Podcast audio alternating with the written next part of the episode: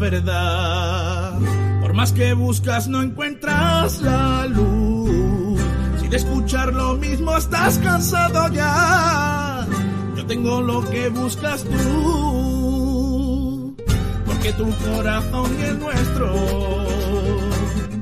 tienen mucho en común. Blanqueazul, tu corazón es blanqueazul y nuestra sangre es blanqueazul y de sentirte blanqueazul presumes tú que solo piensas blanqueazul, que mueres por el blanqueazul, disfruta de tus sueños blanqueazules. Yeah, blanqueazules.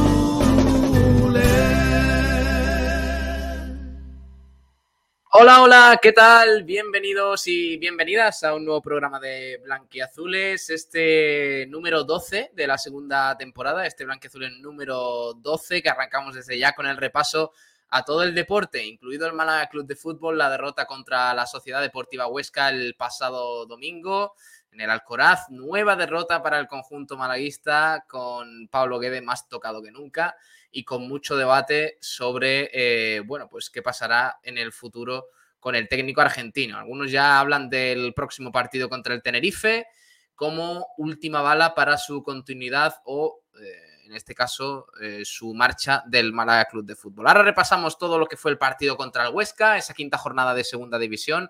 Por supuesto, también eh, repasaremos clasificación de segunda, de primera, repasaremos un poquito también el, deporte a nivel internacional, porque nos eh, queremos centrar este año un poquito también en blanquiazules en, en otros ámbitos del deporte. Por ejemplo, vamos a hablar de Carlos Alcaraz, eh, por supuesto, que es el hombre del fin de semana sin ningún tipo de dudas, el eh, joven tenista español que a sus 19 años es el, tenista más joven en la historia en conseguir ser el número uno del ranking ATP, así que enhorabuena para él, que es un auténtico crack. Ayer ganó el US Open contra Casper Ruud y merecidamente. También tenemos que hablar de baloncesto, del Unicaja y de la selección española, porque mañana empiezan los cuartos de final para el equipo de Scariolo contra Finlandia a las 5 y cuarto de la tarde, partidazo para el conjunto español que esperemos que tenga mucha suerte.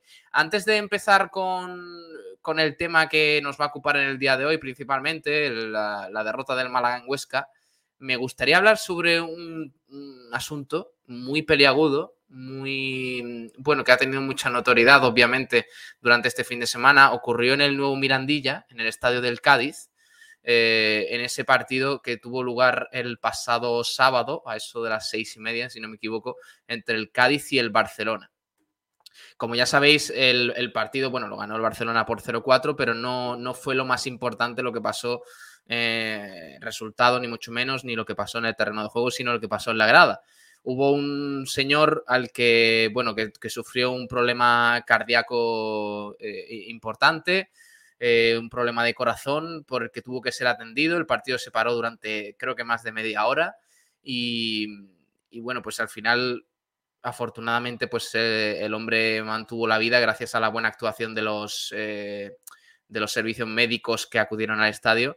Pero no solo, no solo nos quedamos con esa noticia, resulta que ha habido mucha polémica eh, al respecto de todo esto porque bueno, pues eh, al parecer ni el estadio del Cádiz tenía, eh, digamos, los servicios básicos para atender a una persona en caso de necesidad de ese tipo, viendo además en los últimos años cómo, cómo está la cosa en cuanto a enfermedades cardíacas, el número de personas que fallecen por infartos y demás.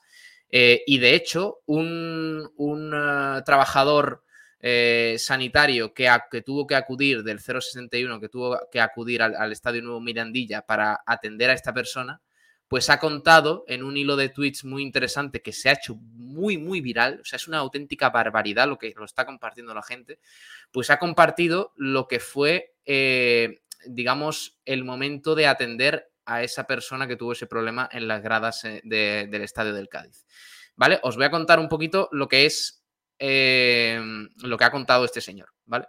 Eh, lo ha puesto aquí en Twitter y os lo voy a, os lo voy a leer para que, para que mm, veáis hasta qué punto pues eh, hay veces que el fútbol ni el deporte en general está preparado para este tipo de, asuntos y eso que son gravísimos. Sergio Salgado se llama este, este trabajador del 061 que fue el que atendió al hombre en cuestión en, en las gradas del nuevo Mirandilla. Dice, soy el médico del 061 que atendió al paciente en parada cardiorrespiratoria durante el partido Cádiz-Barcelona. Y tras 48 horas de reflexión y de ver y leer infinidad de barbaridades en redes sociales y en prensa, voy a intentar hacer un análisis de lo ocurrido.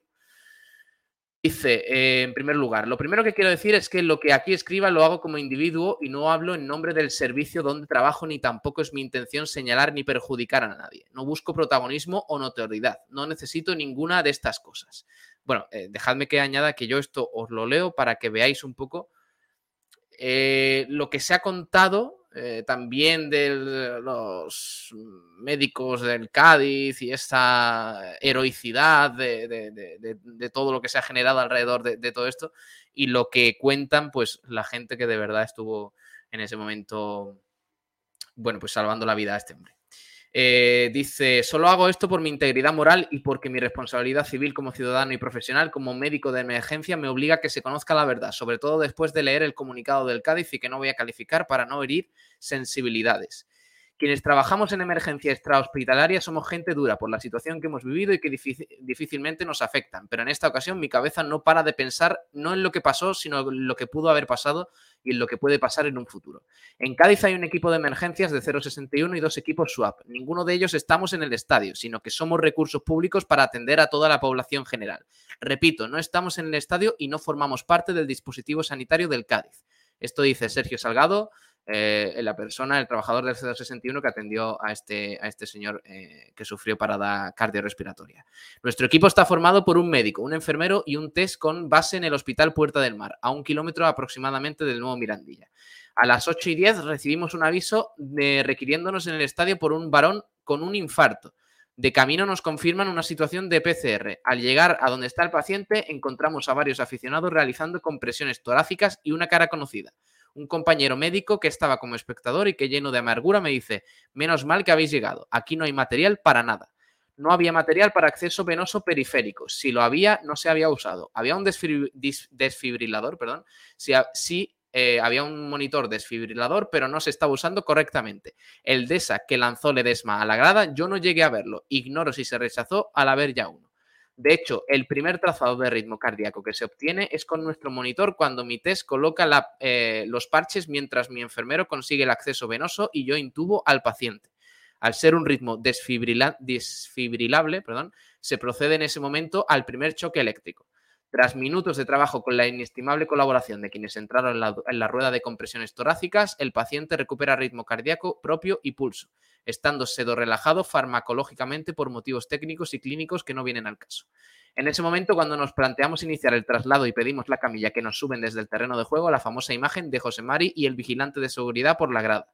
Una vez el paciente en la camilla, nos disponemos a recoger nuestro material y, sorpresa, nuestro material indispensable para la continuidad asistencial de un paciente recién resucitado en situación muy crítica ha desaparecido.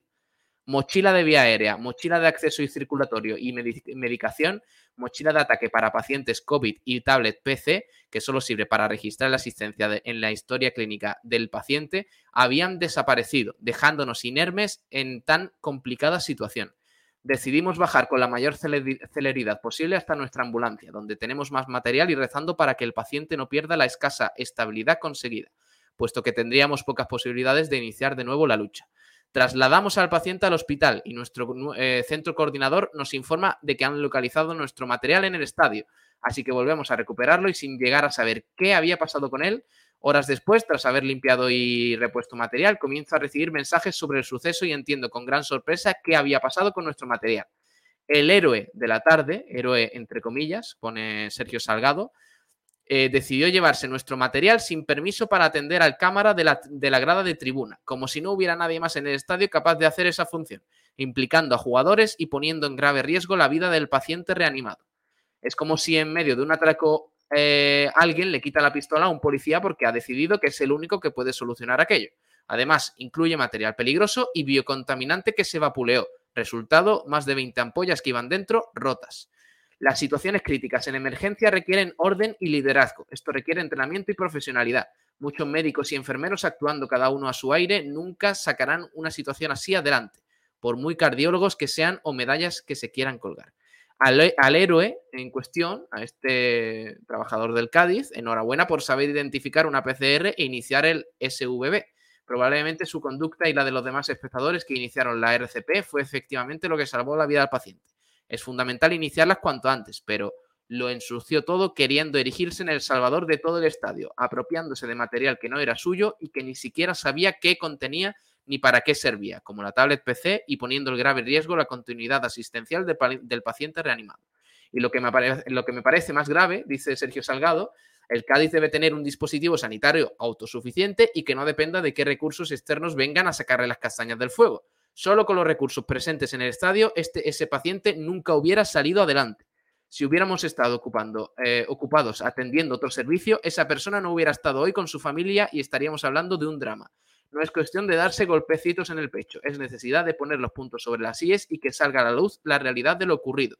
Evidentemente hay mucho que agradecer a todo aquel que colaboró y que inició una atención precoz, pero por favor, una vez que un equipo profesional se hace cargo de la situación, hay que ponerse a su, a su disposición y no actuar por libre ni entrar en pánico. Calma y orden son básicos. Al paciente desearle una pronta recuperación y mucho ánimo para la familia con la que tuvimos oportunidad de conversar en el hospital una vez pasado todo y que nos transmiten su agradecimiento a todos los intervenientes. Bueno, esto, esto no, lo quería, no lo quería contar eh, por dejar mal eh, ni por incidir en que, bueno, pues el médico del Cádiz quiso ponerse la capa de superhéroe en ese momento, ni nada de eso. Era más porque me parece una vergüenza que en un estadio de primera división, y no lo digo por el Cádiz, lo digo porque seguramente en el resto de estadios de segunda o de primera, en muchos, no habrá dispositivos para eh, acudir y atender en este tipo de, situaciones de salud tan graves eh, que sigamos teniendo eh, este tipo de problemas. O sea, que 30.000 personas en un estadio es muy posible y muy probable que, que alguien, pues, algún, en algún momento de la temporada, pues tenga algún problema de salud y más todavía con, con, los temas eh, cardiorrespiratorios, los problemas cardiorrespiratorios que, tiene la sociedad hoy en día. Entonces, eh, bueno, pues quería empezar eh, con esto el programa porque me parece gravísimo lo que ha contado Sergio Salgado, este médico del 061, que como bien cuenta, si no llegan a ser por, por la rápida actuación de, de este dispositivo, que no estaba, que de hecho estaba a una hora del estadio, como ellos mismos cuentan, pues eh, posiblemente esta persona hubiera fallecido en las gradas del Estadio del Cádiz. Así que nada, mm, un abrazo a toda la familia de esta persona que, afortunadamente está bien y que, y que, y que afortunadamente pues, ha habido final feliz en ese, en ese partido del Cádiz-Barcelona en las gradas, eh, a pesar de todo el barullo y, y, todo el happy flower que nos gusta en la prensa española montar de que si heroicidad, de Ledesma corriendo por la banda para no sé qué, y, no nos centramos en, la verdadera, en lo verdaderamente importante que es que no había los dispositivos necesarios para salvar la vida a esa persona y que si no llega a ser por, esta, por este dispositivo médico que llega al estadio mm, pitando prácticamente, pues posiblemente la persona hubiera muerto. Eh, pero bueno, nada, empezamos el programa de Blanquiazules con, con este tema y, vamos a centrarnos un poquito en, la derrota del Málaga. Luego hablaremos un poquito más de, noticias internacionales y repasaremos resultados y clasificación de primera y, y segunda división. Ya sabéis que nos podéis escuchar a través de YouTube, en Twitch, en Facebook, en Twitter, también en redes sociales. Ahí podéis eh, participar también por el chat, que os leemos en directo. Y por supuesto, Blanqueazules también se emiten eh, en la emisión natural de Sport Direct Radio, en el 89.1 de la FM para Málaga y provincia, además de la página web en sportdirectradio.es en aplicaciones digitales de radio online, radio.es, Radio Garden, etcétera, etcétera, y en formato podcast en Evox, en Spotify, Google Podcasts eh, y todas estas eh, plataformas. Está por aquí Juan Durán. Juan, muy buenas. ¿Qué tal? Buenas noches, Pablo. ¿Qué tal? ¿Qué, ¿Viste este lío, esta, este suceso en el, Estadio del Cádiz? Sí, estuve viendo el partido en directo desde el, bueno, desde la pantalla aquí en Madrid y, bueno, me quedé un poco en shock, ¿no? Por, el, por la situación, todo lo que, lo que había alrededor Y sí que, mm, bueno, vi lo que fue la situación, pero no me enteré, obviamente, como creo que nadie en directo, sobre la realidad que nos cuenta el, el, médico, ¿no? Que, que, llegó a través de, del equipo sanitario que no estaba en el estadio y un poco eh, trastocado, ¿no? Por esta, por esta información que, que difiere un poco de lo que nos estaban contando ¿no? en, prensa tanto gaditana como gente del Barça y lo que también se ha hecho ver, ¿no? que era un, héroe el médico del Cádiz, cuando la realidad es que fue un poco irresponsable y que podía haber costado mucho más lo que, lo que hizo. Sí, ojo, al César lo que es del César. Seguramente, como dice este hombre, mm, eh, digamos, la actuación rápida hasta que llegaron los servicios del 061 para, mm, eh, digamos, mantener con, un mínimo pulso a este señor, pues fue clave para mantenerlo con vida. Pero claro, mm, se nota que, no hay un mínimo de preparación para este tipo de, casos, porque eh, eh, luego fulanito de tal se lleva los instrumentos que no debería.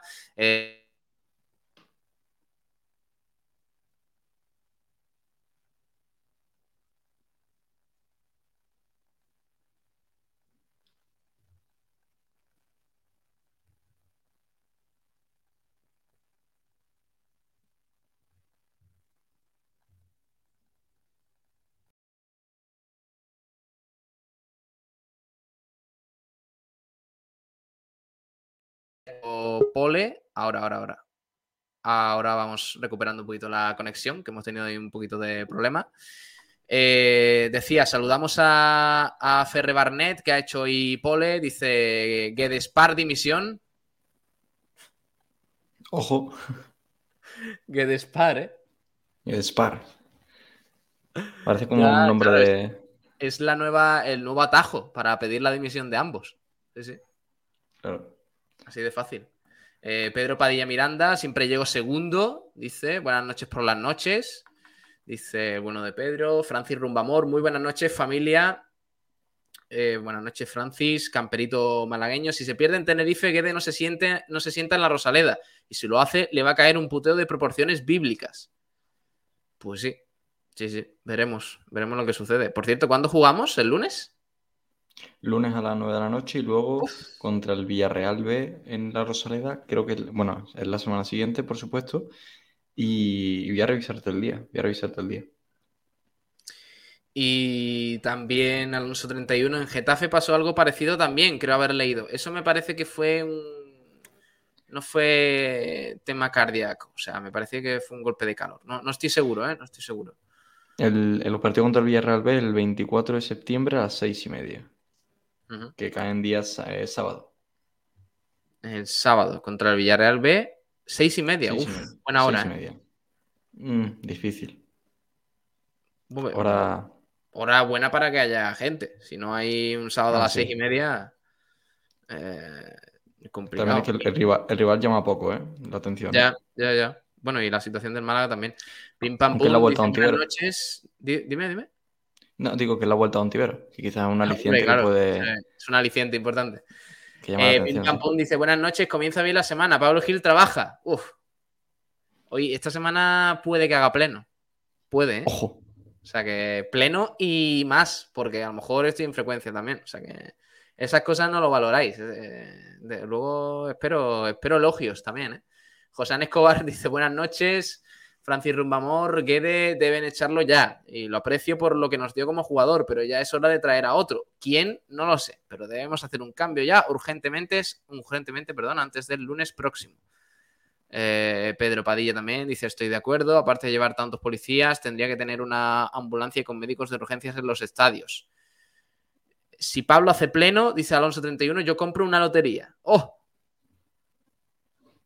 Me gusta, me gusta esa idea. Prepara el dinero, Alonso. Prepara el dinero. Prepáralo. Ya lo voy a hacer solo por eso.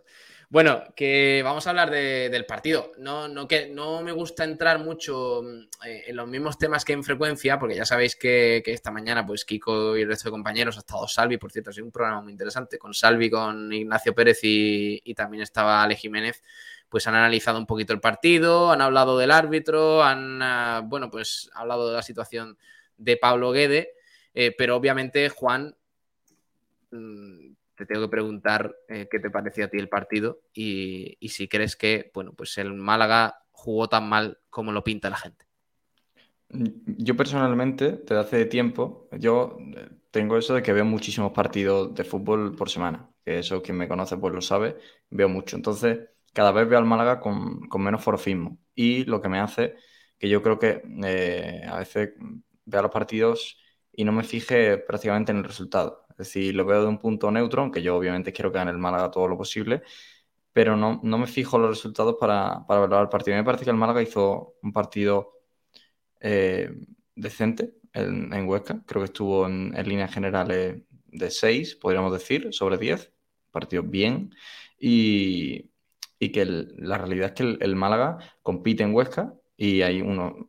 Eh, pero a la hora de llegar a, zona ofensiva, cuando, cuando el Málaga tiene que, ser determinante, donde tienen que aparecer los Rubén Castro, Fransol, eh, Feba, Gallar en zonas favorables para terminar de, finalizar jugadas, pues no se, no se consiguió. Y eso es algo que el, que el Málaga tiene que cambiar, por supuesto, que, hay algo que no se está haciendo bien ahí, pero me parece que lo más importante, que es el, generar ocasiones de peligro, el Málaga las generó, pero no terminó de finalizar ninguna, por lo menos eso yo, yo lo que pienso, que fue lo que, lo que pasó. Podéis recordar muchísimas jugadas de paredes en tres cuartos de campo con Rubén Castro, eh, centros al área, eh, de forma rasa de, Fran Villalba, eh, internadas de Febas. Lo que faltó fue la finalización. La realidad es que si se hubiesen finalizado un 50% o menos de esas jugadas, el Málaga se hubiese ido con, con un 1-3 de Huesca. La realidad es que no se consiguió y, en la seriedad defensiva se vio mm, topada por, por, un muy buen gol de Juan Carlos, que también tiene pues, sus fallos defensivos, como es que ninguno de los cinco jugadores salga el jugador que va, que va, a golpear la pelota. Entonces yo creo que el, análisis que se ha hecho del, partido del Málaga ha sido muy negativo por el hecho de la dinámica del Málaga de lo que, de lo que ha sido durante anteriores partidos. Y el partido Huesca no fue malo, fue bueno. El problema es que la negatividad que tiene el Málaga y el currículum de la temporada hace que yo creo que la gente lo vea de forma más negativa. Y, también entiendo que es difícil eh, confiar en un entrenador que te ha sumado 3 puntos de 15 con ese equipo. No, yo no es que confíe en el entrenador, pero sí confío mucho en los jugadores y creo que le pueden salvar el culo eh, únicamente por, calidad y, mientras que empiecen a salir un pelín las cosas y haya un poco de suerte, que puede cambiar la dinámica perfectamente, ya sea el entrenador eh, Guede, eh, Tapia, Bravo, Javi Gracia, Mel o quien sea. Mm, totalmente, o sea, vamos a ver, mm, totalmente respetable que, haya gente que todavía defienda a Guede, ¿eh? o sea, totalmente, y yo soy el primero que voy a querer que Guede levante esta situación, aunque me parezca ahora mismo complicadísimo. Pero una cosa es, Juan, una cosa es eh, tener fe en Guede y en el proyecto del Málaga, y otra cosa es decir que el Málaga generó. al Málaga no le faltó finalización, al Málaga le faltó tener ocasiones. o sea, Juan, es que eh, llegar, a, la zona de tres cuartos no es generar. Llegar a la zona de tres cuartos es jugar al fútbol, Juan. O sea, vamos a ver, el Huesca te regaló el balón. Qué mínimo que con Febas, Villalba, Rubén Castro, Fran Sol, eh, Alex Gallar, qué mínimo que llegues a esa zona del campo. Pero es que el Málaga no tuvo una ocasión de peligro seria en todo el partido, Juan. No, pero yo, no hablo de que el Málaga genera cuando Febas tiene el balón entre el cuarto de campo. Yo hablo que el Málaga genera cuando Febas se cuela dentro del área, el control se va largo y, llega el portero y, saca la pelota. Cuando Fran Villalba tiene una pared con Rubén Castro, que luego el balón va al borde del área, perdón, al punto de penalti para Juan de remata y hay un jugador que topa el disparo. Eh, pienso que el Málaga genera cuando eh, creo que hay otro o un centro ahí tam que Rubén Castro no llega por, por prácticamente un, pelo de un calvo. Eh, eh, ahí sí pienso que el Málaga genera y que son mínimos detalles que si el tiro de Juan de en vez de tocar, tocar en defensa pasa de caño y es gol, que si Rubén Castro está un centímetro más adelantado también mete el centro de Itam, es que son detalles muy pequeños que por el hecho de no concretarse parecen como que son insignificantes cuando no lo son realmente y que eso, eso es lo que te marca el partido. Y yo creo que el Málaga hace un buen partido, genera suficiente para llevarse el, encuentro, pero es que el, problema es que el Málaga no finalizó ninguna jugada Para ganar no, para ganar Pero porque, porque no terminó de finalizar. Y eso pero para ganar no. O sea, no, me puedes decir que un equipo que no, que no obligó a Andrés Fernández a, hacer una parada dentro del partido me puede decir que, mereció ganar. O sea, no, no, no, te, no te lo compro, es que no te lo puedo comprar. El, el, Huesca tampoco mereció ganar y yo soy el primero que dice que el Albacete, el Burgos y el Huesca han conseguido las victorias más fáciles de la temporada contra el Málaga, porque el Huesca no se la va a ver mejor en otra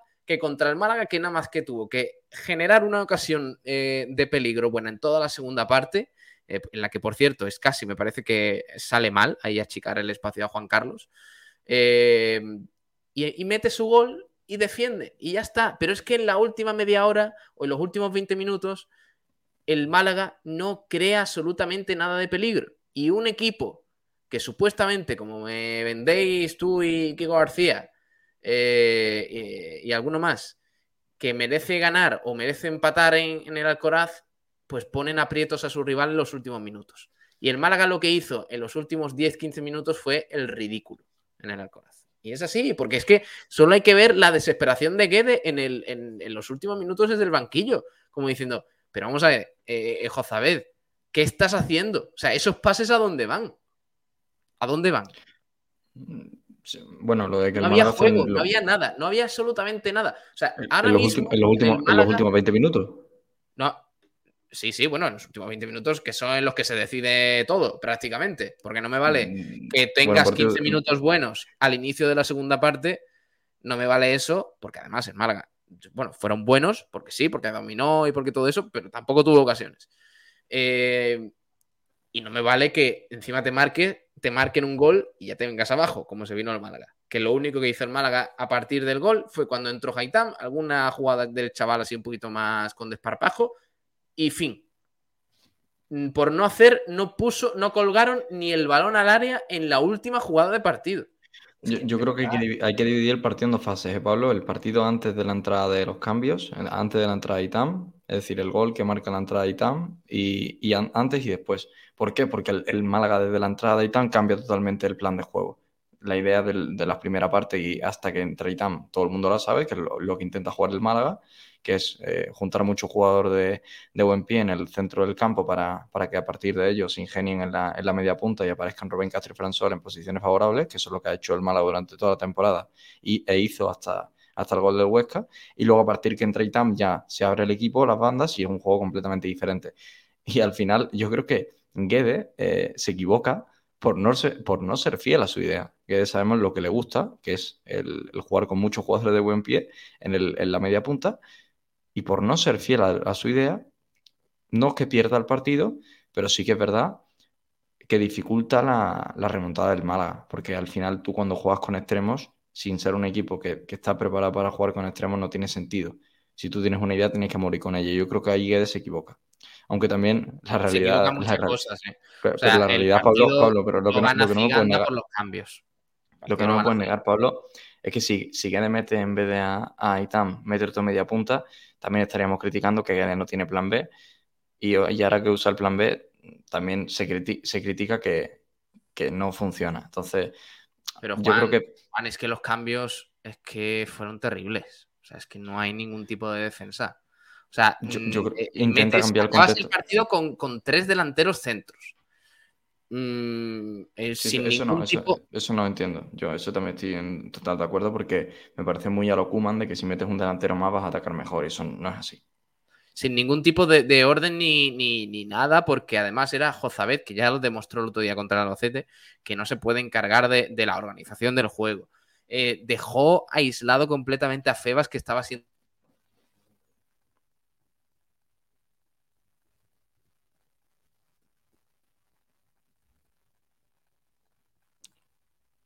Hola, hola.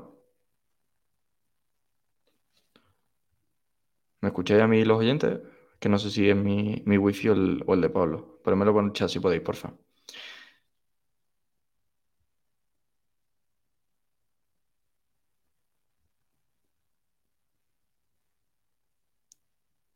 Vale, sí, sí, estoy solo, vale, vale, vale. Perfecto, que es el wifi de Pablo. Sí, sí, es mi, wifi. Está fallando hoy, no sé, no sé qué le pasa. Eh, decía que, muchas, muchas cosas negativas, muchas, cosas negativas. Lo de, lo de, mm, lo de, Víctor Olmo, o sea, lo de gastar un, cambio por la cara. Yo, yo creo que era por, por, por, mover el banquillo. Víctor Olmo por Javi Jiménez, el minuto 90. Bueno, el, el cambio tiene sentido. Otra cosa que no lo queréis ver. Eh, Juan, Juan. Juan, ese cambio se hace al comienzo de la segunda parte. Pero tú estás buscando empatar un partido en el, en el tiempo de prolongación, tú no metes a, a Víctor Olmo. ¿Qué metes? ¿Qué cambio Macho, hubieses pues, hecho tú?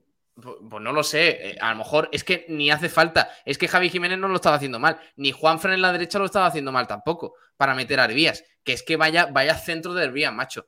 Es que no ponía una buena, tío. O sea, ni una buena. Ni Juan, ni Juanfran tampoco, ¿eh?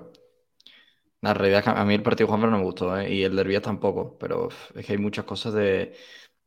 No, me ponen ahí que estoy haciendo el papel defensor de Guedes. Es que no, no lo, veo, no lo veo así, sinceramente. Yo solo- solamente opino. Y, no es que yo defienda a Guedes, yo estoy totalmente de acuerdo en muchas de las cosas que, que ayer se dijeron de que Guedes fallaba, pero creo que también hay una parte positiva que nadie está contando. Y sobre todo, y que creo que la gente no tiene en cuenta, es que este equipo está hecho por y para Guedes. Este equipo está pedido tal y como quiere Guedes, y así se lo ha dado el director deportivo. Porque no, no compro eh, que diga Manolo Gaspar en rueda de prensa que, que el equipo lo ha hecho él cuando sabemos lo que le gusta a Manolo Gaspar y lo que ha firmado cuando ha sido el que. Con Pellicer, con José Alberto en parte, que eran jugadores extremos, era otro tipo de sistema de juego totalmente diferente. Se el Manolo se adapta completamente al entrenador y se nota porque los mercados de fichaje han sido todos diferentes y todos a la manera de, que, los entrenadores querían. Entonces al final echas a Guedes y traes a quien, que decían nombres, eh, Pepe Mel, Javi Gracia. Javi Gracia cuando estuvo en el Málaga jugaba con dos extremos abiertos en banda. No, no penséis que Javi Gracia va a sacar un rendimiento diferente al que le está sacando, que le está sacando Guedes. Pod- Podrá cambiar cosas, seguro, pero tendremos que ir al mercado invernal y cambiar medio equipo. Y yo pienso que antes de, de jugárnoslas con un entrenador y cambiar medio equipo en el mercado de invierno, que va a ser una improvisación, porque la realidad es que si, si en septiembre te planteas cambiar el equipo en invierno, es una improvisación, prefiero mantener a Guedes durante, durante cinco o seis jornadas más, ver si puede con tiempo cambiar el, el, el devenir del equipo y a partir de ahí seguir Que además esa, esa es otra. Lo de yo, o sea, yo puedo entender que un entrenador quiera más jugadores de calidad, estilo Villalba, más que extremos. Pero no jugar con extremos y fichar a media puntas para ponerlos en la banda. Bueno, o sea, eh, eso- ojo eso, ¿eh? ¿Dónde, dónde se ha visto eso? O sea, Febas Bueno, en la banda, ¿por qué? Villalba es un extremo, ¿eh? Por... mm, Bueno. Y, no, y Gallar, tam- Vale, Gallar- te lo, te puedo comprar, pero me parece.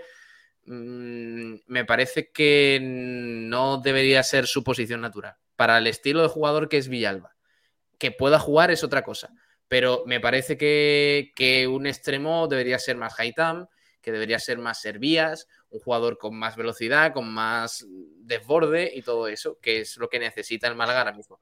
Pero el Pero estilo de creo- Pablo Guede de no jugar con, con extremos, o sea, vamos a ver, el fútbol, y esto me parece algo básico, se juega por las bandas.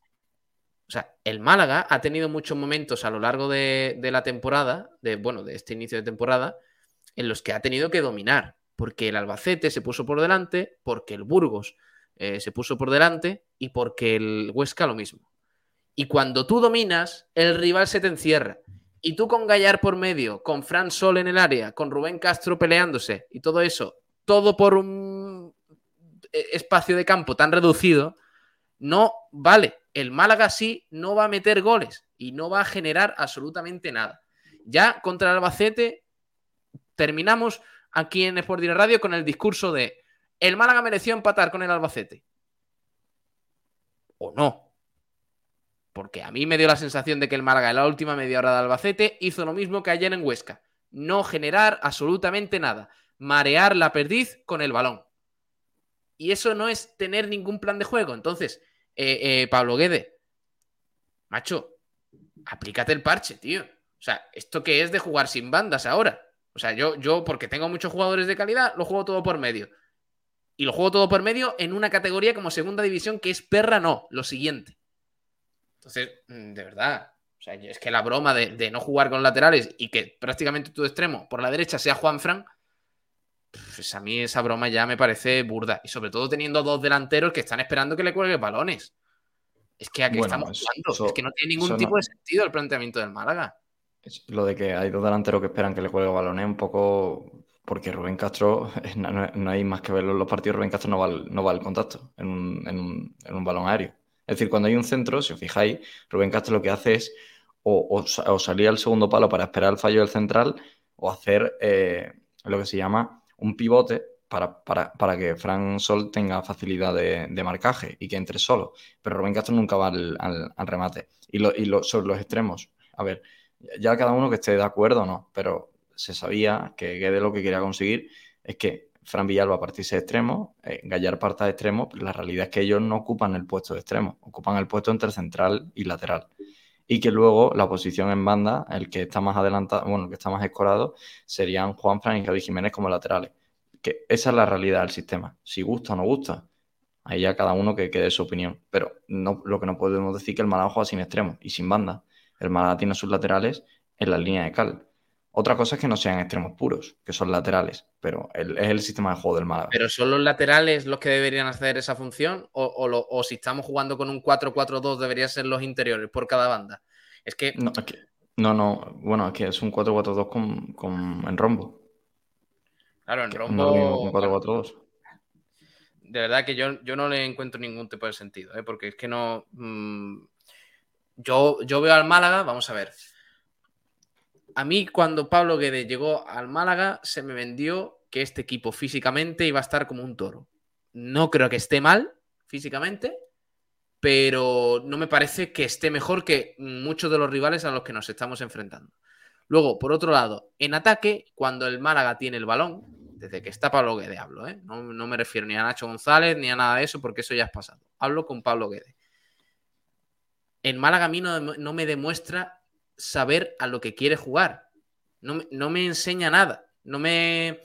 Me parece que, juega a trancas y barrancas, esperando a que Alex Gallar haga algo, esperando a que a las buenas, por ejemplo, a, las buenas conexiones que hubo en Miranda de Ebro contra el Mirandés, a esas buenas paredes y tal.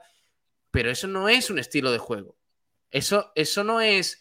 Eh, pues jugar, por ejemplo, a lo que juega el Málaga de Pellicer, que nos podía gustar poco de hecho, era muy aburrido muchos partidos, pero sabíamos a lo que jugaba el Málaga de Pellicer. Es que el Málaga de Pablo Guede, yo no sé a qué juega. O sea, porque no ataca bien. no defiende bien. ¿Lo has explicado tú antes? Antes de decir que no sabe lo que juega, has dicho lo que juega el Málaga de Pablo Guede. ¿A qué? A individualismo, a individualismo en tres cuartos de campo, conexiones entre ellos. eso no es jugar a nada. Eso es plantarte en un campo de fútbol y esperar a que los buenos te solucionen el partido. Eso no es trabajar nada. Eso, no es ningún planteamiento. Eso es esperar que, yo ponga a Villalba en la derecha, en la izquierda, porque me parece que pues para ir jugando en el Sporting, lo pongo y que, y como es bueno, me han dicho, pues venga, que juegue y que haga cosas. Igual que Ale Gallar en la, derecha y cuando Rubén Castro tenga una, que la pille. No, oye, no, eso no es tener una plantilla y tú trabajarla. Eso es tener una buena plantilla y, y esperar a que hagan ellos las cosas. Que por cierto, el rendimiento de algunos, de la gran mayoría, está siendo patético. Pero esa es otra. Pero, pero eso, eso no puede sorprender, que el rendimiento sea patético. Y ponemos nombre y apellido, Fran Villalba. Fran Villalba hace un partido lamentable. ¿Estás de acuerdo conmigo, no, Pablo? Eh, sí, sí, por supuesto, sí, sí. No, hay pero, ninguna duda, pero vamos, igual que te digo Fran Villalba, te digo, te digo Alex Gallar, te digo Rubén Castro. Es que, estos mismos jugadores, yo comentaba cuando firmaba el Málaga, que eran jugadores que, que, que necesitaban muchísimos minutos para recuperar su nivel. Y, es un peaje que el Málaga tiene que pagar. Y la afición tiene que saber que si quieren al mejor Villalba, van a tener que darle mil minutos malos. es lo que tiene que hacer. Es que, es la realidad. Es que, es que la realidad de estos jugadores. Vamos a ver, si, si Villalba jugase continuamente como es su mejor nivel, ni asoma por Málaga. Estaría jugando en, un equipo de media tabla en primera. Pero sí, pero exactamente igual que hay que darle, porque hay que darle tanto tantos minutos a Villalba si el año pasado jugó un montón en el Sporting.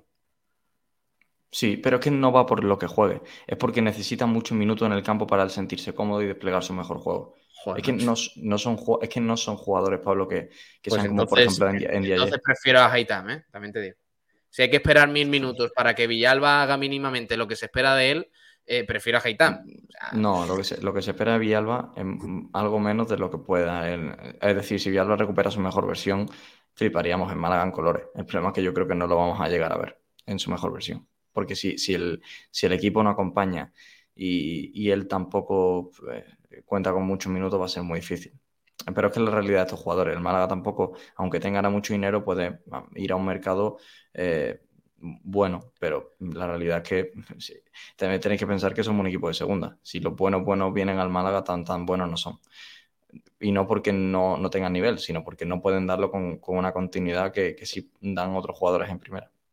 Es la, es la realidad de los Villalba y de los Gallardo. Mm, ahora, mm, después de unos resultados malos, a mí no me vale que decir ahora que la plantilla no tiene nivel, que eso lo he escuchado hoy. No, no, no, no, no, no, no. Mañana. No me vale decir ¿eh? que esta plantilla está sobrevalorada y que no sé qué, no sé cuánto. Eso no me vale. es, un, es un plantillón, ¿eh? Porque Rubén Castro igualmente el año pasado metió 20 goles eh, y este año, en el comienzo de temporada, parece que lleva 10 años sin jugar porque no, no da una el hombre. Eh, Fran Sol parece que no toca una pelota. Ale Gallar es un pollo sin cabeza. Y dicho esto, los jugadores hay muchos que están dando un rendimiento muy negativo. Pero es que yo tengo la sensación de que metas al jugador que metas ahora mismo en el Málaga, lo hace mal. ¿Por qué? Porque no hay grupo, no hay táctica, no hay ningún tipo de, conjunto de decir, eh, vale, defendemos o estamos sólidos en defensa y cuando tengamos una en ataque, pues vamos eh, todos en una. Es que no hay nada. No hay nada. La, defensa del Málaga. La defensa del Málaga, desde que desde la entrada en Albacete de Ndiaye, ha sido un 9 en estos últimos dos partidos. Desde que entra Ndiaye en Albacete. La defensa del Málaga ha hecho dos partidos de sobresaliente en general. Hasta, hasta que entra, desde que entra Ndiaye. el gol del Huesca es fallo de la defensa del Málaga. Sí, es el único, es el puntito que le quito. Un fallo bueno, que al final también según el mérito de, Juan Carlos, ¿eh? que no... ten, en cuenta, ten en cuenta que Ndiaye entró con, con el 1-2 eh, contra el Albacete, que el Albacete no tenía más necesidad de atacar y que el Huesca, pues es que ya te digo que, para mí ha sido la victoria más fácil del Huesca en toda la temporada. Sea, que se froten las manos con los tres puntos que han conseguido, porque es que no han tenido que hacer nada. Es que ni en defensa se, esforzaron más de la cuenta, porque es que el Málaga no, les tuvo que, obligar a eso. Pero ¿no, ves una, ¿no ves una mejoría en defensa desde la entrada en 10? una mm, mejoría Yo lo que veo es que, por ejemplo, em, aunque me parece que falló en el gol, casi lo veo bien. Lo veo, eh, lo veo bastante sólido y capitán ahí en defensa. Pero repito lo mismo, me parece que hay mucha desconexión entre la defensa, por ejemplo, y, o sea, defensa, centro del campo y ataque. O sea, me parece que no, es que no, no hay grupo, no hay grupo. En el campo no hay grupo. Yo no digo que dentro del vestuario ni que se le esté haciendo la cama Guede, ni, ni mucho menos como se está rumoreando, porque no, no creo que sea así y me parece que el ambiente es bueno. Pero dentro del campo la sensación es que el juego no, tiene ninguna base de, equipo, ninguna. Y eso es lo peor de todo. Yo, lo, yo lo, que pienso, y lo digo de verdad, ¿eh? es que el, Málaga está mejorando con el, con el paso de la jornada. Desde que, bueno, el partido de Burgos yo creo que fue un partido eh, típico partido inicial donde los equipos se tantean y termina 1-0 como podía haber terminado 0-1 y como podía haber terminado 3-1, que es un partido bastante raro. Y a partir del día de Las Palmas vemos el peor Málaga. Y yo creo que el día del Huesca ha sido el, desde el, el uno de los, el mejor Málaga por detrás del día de Mirandés, que sí creo que estuvo muy bien. Y el Málaga yo creo que va en una mejoría continua, por lo menos en defensa. El Málaga de, que yo veo contra el Huesca y, el, la mitad del partido con el Albacete muy bueno en defensa. Y sí que es cierto que falta mucho en ataque. Mecanismo, forma de llegar más rápido, eh, jugadores con pegada de balón. El mismo Villalba tiene una pegada impresionante de balón y todavía no, no lo hemos visto. Y yo creo que, me, da, me, da, la sensación que, que en, dos en, en, un partido dos, con, con algún mecanismo más en ataque y que los detalles caigan a, favor o que haya una pizca de, suerte que al final es muy necesaria en fútbol, eh, el, rendimiento del equipo puede cambiar eh, como general totalmente. Lo único que en segunda división es muy difícil pensar en frío y, yo creo que, Manolo no, lo va a hacer, lo de, lo de pensar en frío. Pero yo sinceramente si fuese director deportivo aguantaba. Porque además es que la, realidad es que es un equipo hecho por y para Pablo Guedes. Y este equipo sin Pablo Guedes me da más miedo que con Pablo Guedes. Bueno, no, no vamos a, viciar mucho el tema de si despedirías o no a Pablo Guedes, porque ya digo, ¿eh? yo, creo que eso ya lo están hablando largo y tendido eh, Kiko García y el resto de compañeros en frecuencia malaguista. Pero mm, vamos a aprovechar y escuchamos a Guede, que por cierto, yo ayer, bueno, ayer estuvimos, Juan, en la retransmisión, lo escuché y bueno, pues estaba muy en desacuerdo con algunas cosas. Vamos a escuchar al técnico argentino, vamos comentándolo mientras habla Pablo Guede, a ver qué nos parece su, bueno, su análisis de la derrota del Málaga en Huesca. Creo que, creo que creo que hicimos un gran trabajo. Creo que el partido se decanta en, el, en, el, único tiro que nos hicieron en, la segunda parte.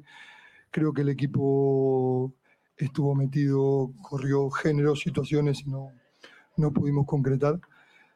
Pero bueno, esto, esto es fútbol y hay que, hay que seguir.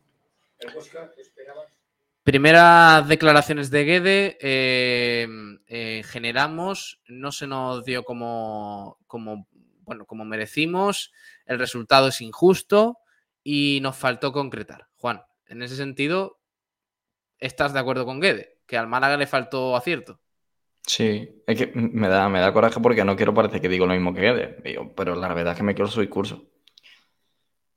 Y, otro día no me lo he creído, ¿eh? pero hoy sí. El día contra Huesca sí me lo creo. Es que me da la sensación de eso, que son pequeños detalles que, que, el, el Málaga a partir de un momento a otro va a dar una sensación totalmente distinta en ataque. Pero es, y son detalles tan pequeños que al final da rabia de que no se, no se termine de dar porque de finalizar una jugada a gol y de que se quede la jugada en nada y una, mínimo tan pequeño que, si no llega no, se nota. Pero la realidad es que yo pienso que el Málaga está muy, muy cerca de llegar a ser definitivo en las áreas, que es realmente donde se ganan partidos en segunda división. lo que me estás diciendo es lo mismo que dice Kiko García de que pudimos empatar contra el Burgos, contra el Albacete y contra, contra el Huesca. pero la realidad es que hemos perdido los tres partidos. Entonces, eh, bueno, ya está. Yo no sé, de verdad, yo no sé a qué, a qué esperáis. Eh, si hasta la jornada 12, que ya vayamos colistas a 10 puntos de la permanencia, eh, y seguíamos diciendo que, bueno, pues que en campo de no sé quién, pues merecimos empatar. Joder, macho. De verdad que esto es segunda división, Juanito. O sea, que esto, que, ya venimos de unos años en los que ya sabemos además que, aquí lo que vale son los puntos. ¿Qué segunda división? Pablo, una maratón de 42 jornadas. Estamos en el kilómetro 5. Ya mucho. Vamos a seguir escuchando a Guede. Un equipo un equipo bien, bien armado defensivamente. Que lo de las puertas en Huesca no. Hace daño por las bandas. Creo que, controlamos todo el partido eh, muy bien. Creo que, va, creo no, estoy convencido que el, resultado es, es, injusto. Pero bueno, son las cosas que, tiene el fútbol, que por ahí haces mucho por ganar y no, no terminas ganando. Eh, lo mismo, reiterando Pablo Guede que el resultado es injusto. Pero claro, yo vuelvo al tema. Eh, le he escuchado esa Pablo Guede contra el Burgos, contra Las Palmas no, porque ya sería bochornoso, y, contra el Albacete y ante el Huesca. Entonces, oye, un poquito de, un poquito de vergüenza torera también a la hora de, analizar las cosas. Vamos a ver. ¿Qué le cuesta a Pablo Guede ayer decir? Es que en ningún momento lo dijo. Es que ayer me vendió Pablo Guede en rueda de prensa que el Málaga está haciendo buenos partidos, que está jugando muy bien, pero que por la diosa fortuna, pues no está consiguiendo puntos. No, oye, en serio, Pablo Guede, di en rueda de prensa fácil, que la gente además, yo creo que, que se creerá más tu discurso y te tendrá más cariño por analizar las cosas como son que ayer el Málaga no tiene una ocasión clara en todo el partido. Y si lo dices, queda mejor. Ya está. Y nadie va a minusvalorar más tu trabajo por decirlo ni nada de eso. Pero la realidad es esa. Que el Málaga ayer, si acaso mereció empatar, porque el Huesca tampoco hizo mucho más allá de lo que tal para ganar. Pero ya está. Ya está.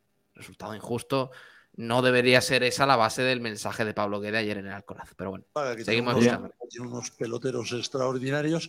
Sin embargo, eh, ha probado a jugadores como Gallar, como eh, Villalba, que son unos jugadores de, relativa fácil definición. Sin embargo, no han encontrado los caminos. Creo que, sí, que encontramos los caminos para hacerle, equipo, eh, hacerle daño a un equipo que se defiende, que se defiende muy bien. También la realidad que no, estuvimos acertados. Creo que tuvimos varias, varias situaciones de gol claras como para poder terminar, pero me quedó con que el equipo generó, estuvo siempre en partido, salvo el descuento y los últimos dos, tres minutos, que sí, ya no fuimos como sea para arriba.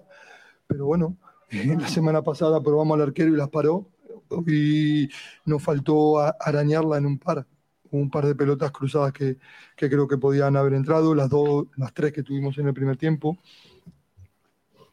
Hola, mister, muy buenas. Ay, Dios mío.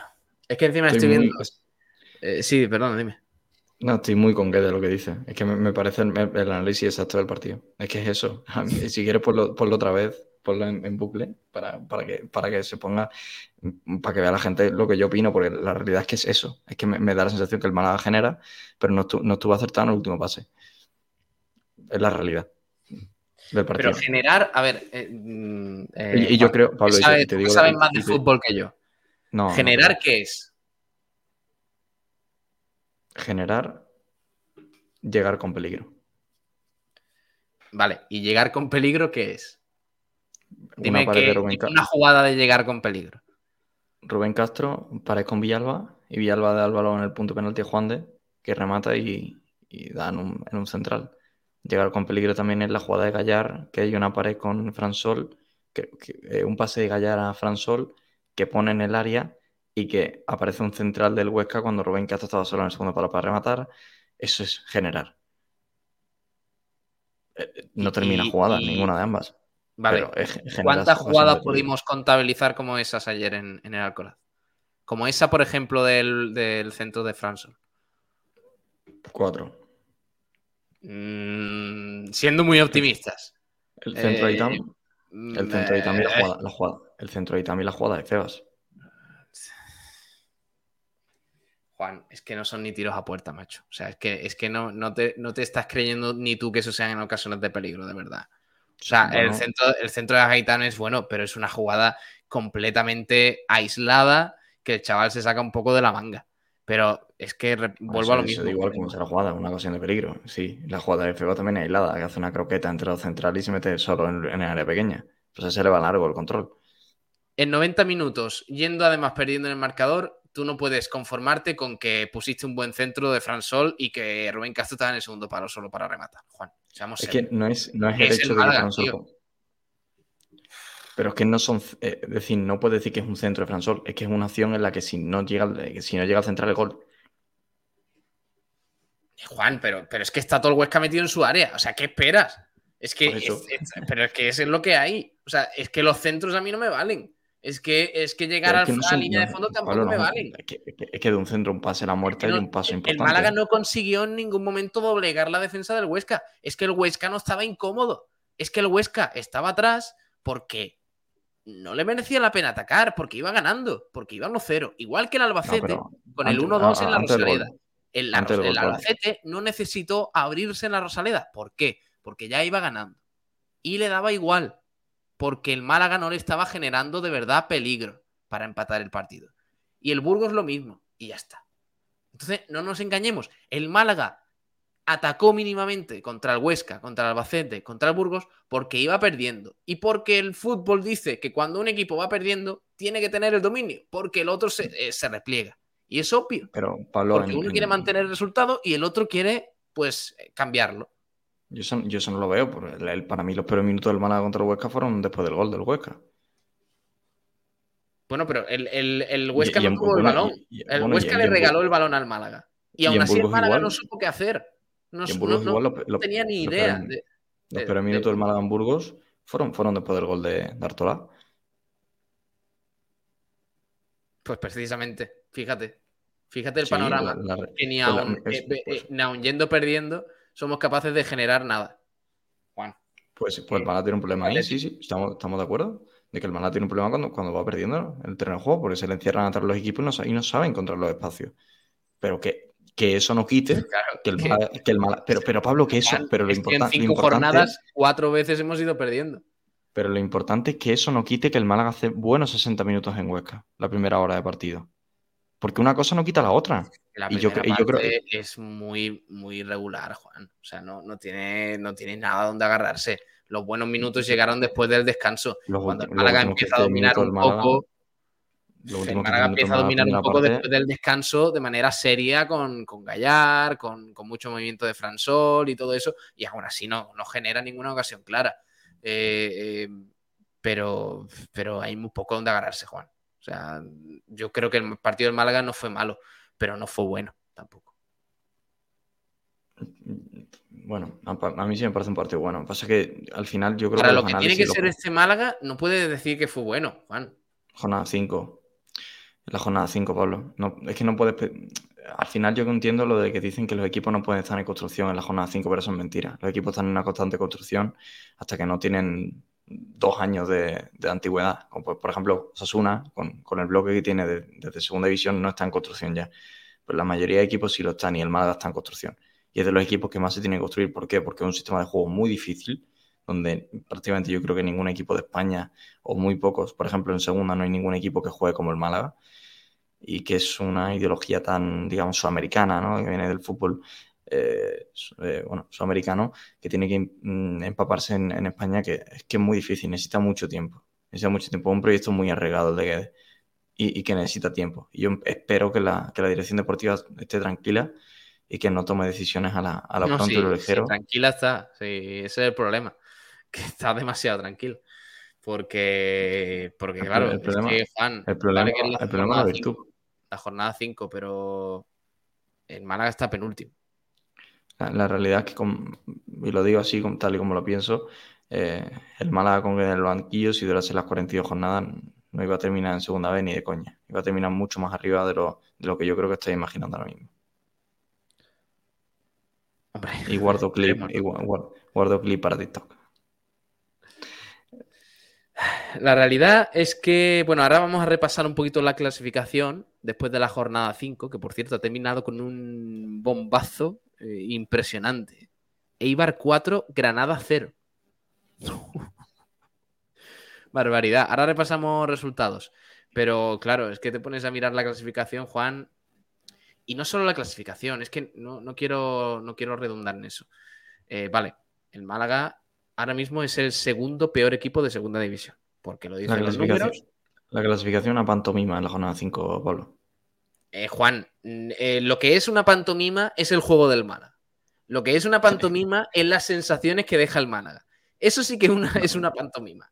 Juan, No, no que, lo el, creo. que las- que el Málaga, o sea, que el Málaga ahora mismo podría ser el colista de segunda división si al Mirandés no le empatan en el 96. Eh, eso sí que es una pantomima. Que estemos hablando durante todo el verano de un equipo, de un proyecto, del patrocinio del ayuntamiento, de todo hecho para el ascenso y que el, el único partido bueno del Málaga haya sido en Miranda de Ebro y, y por la calidad de los buenos futbolistas de ataque, porque en general el partido tampoco fue bueno. Y el resto Oh, ha fue sido buenísimo. el partido de Miranda de Ebro se saca por, lo, por, por la buena calidad que tiene el Málaga en ataque.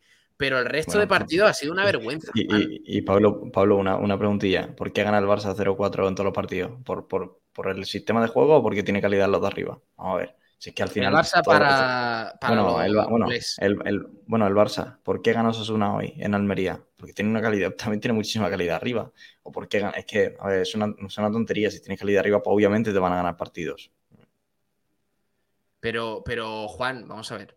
O sea, un equipo, un equipo a mí me demuestra, por ejemplo, el Málaga, me demuestra que lo de Miranda de Ebro va en serio cuando a la semana siguiente me mantiene algo de ese partido. Pero ¿Y es que en el Málaga no hay nada donde agarrarse. No hay nada. O sea, la ¿Qué- única qué dije yo? sensación buena de lo que ha demostrado el Málaga en ataque en toda la temporada fue en ese partido. En el resto, nada de nada. Porque el gol de Albacete, del Albacete eh, contra el Albacete lo marca Scassi, porque en Huesca nos quedamos sin tirar a puerta y sin meter un gol, eh, porque a, la- a Las Palmas eh, casi ni le arañamos una mejilla y contra el Burgos nos quedamos también sin meter un gol. Entonces, dime qué saco en positivo de todo esto. Pero es que la realidad, Pablo, y no quiero ser redundante, es que están mirando solo goles. Estoy mirando goles y juego, Juan. O sea, vamos a ver. Eh, eh, El Málaga, juega- yo creo que el Málaga ha llegado del- en Dialle, ha llegado en Dialle, Juan, y ni en Dialle ha mejorado el juego del Málaga. Buah, eso, eso es una, eso Ni en Dialle ha, mejorado Pablo. el juego del Málaga. O sea, es que es la realidad. Sí, sí, sí es que ha cambiado, ha cambiado todo el, equipo. Que cambió ayer un poco el panorama en el juego ofensivo, la fluidez de balón, fue Febas. Y encima fue el que movió Guede para, en la segunda parte por Jozabed. Es que no hay mínimamente nada a lo que agarrarse ahora mismo. El equipo, el equipo de que la fe, Yo no digo que no, yo no digo que haya que echar a Guede porque me parece pronto todavía. Pero eh, ultimátum. O sea, esto no puede ser. ¿eh? O sea, no se puede jugar peor que el Málaga. ¿eh? Yo te lo digo en serio. O sea, el Málaga es que no, es que de verdad no, no, no tiene nada. O sea, no tiene nada. Alex Gallar haciendo la guerra por su cuenta, Rubén Castro desaparecido, en defensa somos una feria, porque cada vez que nos llegan nos hacen. Pablo, no, Pablo, eso no, eso no es una leche de verdad, Pablo. ¿Qué, hizo, ¿qué hizo, ayer el Huesca para ganar? El Málaga, hace, el Málaga hace un partidazo defensivo en Huesca. El problema es que una, en una acción, Juan Carlos, que también, oye, que es verdad que hay un juego del Málaga que no sale a tapar, pero es que Juan Carlos mete un golazo. Vamos a decir las cosas como son. Y en le ha cambiado la cara totalmente al Málaga. Tanto, tanto defensivamente como en salida de balón. El Málaga, eh, eh, Febas, eh, Febas, está entrando muchísimo más en juego desde que Ndiaye está en el equipo. Y se vio en contra Huesca. perdón, Febas estaba recibiendo balón en sitios, en contextos muy favorables. Por eso vimos al mejor Febas. ¿Por qué Febas recibía en esos sitios? Porque había alguien que rompía la línea, de presión del Huesca, que era Alfred que por lo que sea, y, a diferencia de Genaro y casi se atreve a dar un paseo, un paso hacia adelante y además en buenas condiciones. Y por eso aparece Febas.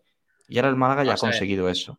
Que no sé, que vamos a ver, que no estoy hablando en Dialle por individualmente en Dialle. Estoy hablando de Dialle porque en el mal juego del Málaga, que no convence, de verdad, es que no convence, Juan. Eh, en, el mal juego del, en, el, mal juego del Málaga, en Dialle pasa desapercibido porque en Málaga, porque, por, vamos a ver, porque seamos serios, el Málaga visitó ayer a un Huesca terrible, a un Huesca que ha empezado la temporada, mm, si no a la altura del Málaga, eh, ahí está, más o menos. Y sin embargo, el Huesca hizo ayer lo justo para ganar el partido, ni más ni menos. Hizo lo justo. ¿Por qué? Porque se enfrentó a un equipo que fue peor o que está peor, en peor forma. Entonces, no lo digo por Endiaye, lo digo porque ahora mismo eh, eh, tengo la sensación de que juegue es casi en el medio campo o juegue en Dialle, el Málaga en ataque no va a mejorar y en defensa en cualquier momento, porque ayer nos remataban en todas, en todos los corners, nos remataban en todas y, me parece que fue Pulido al final que tuvo el 2-0 o algo de eso en un corner también. Un solo jugador no cambia esto. Esto es un problema de raíz.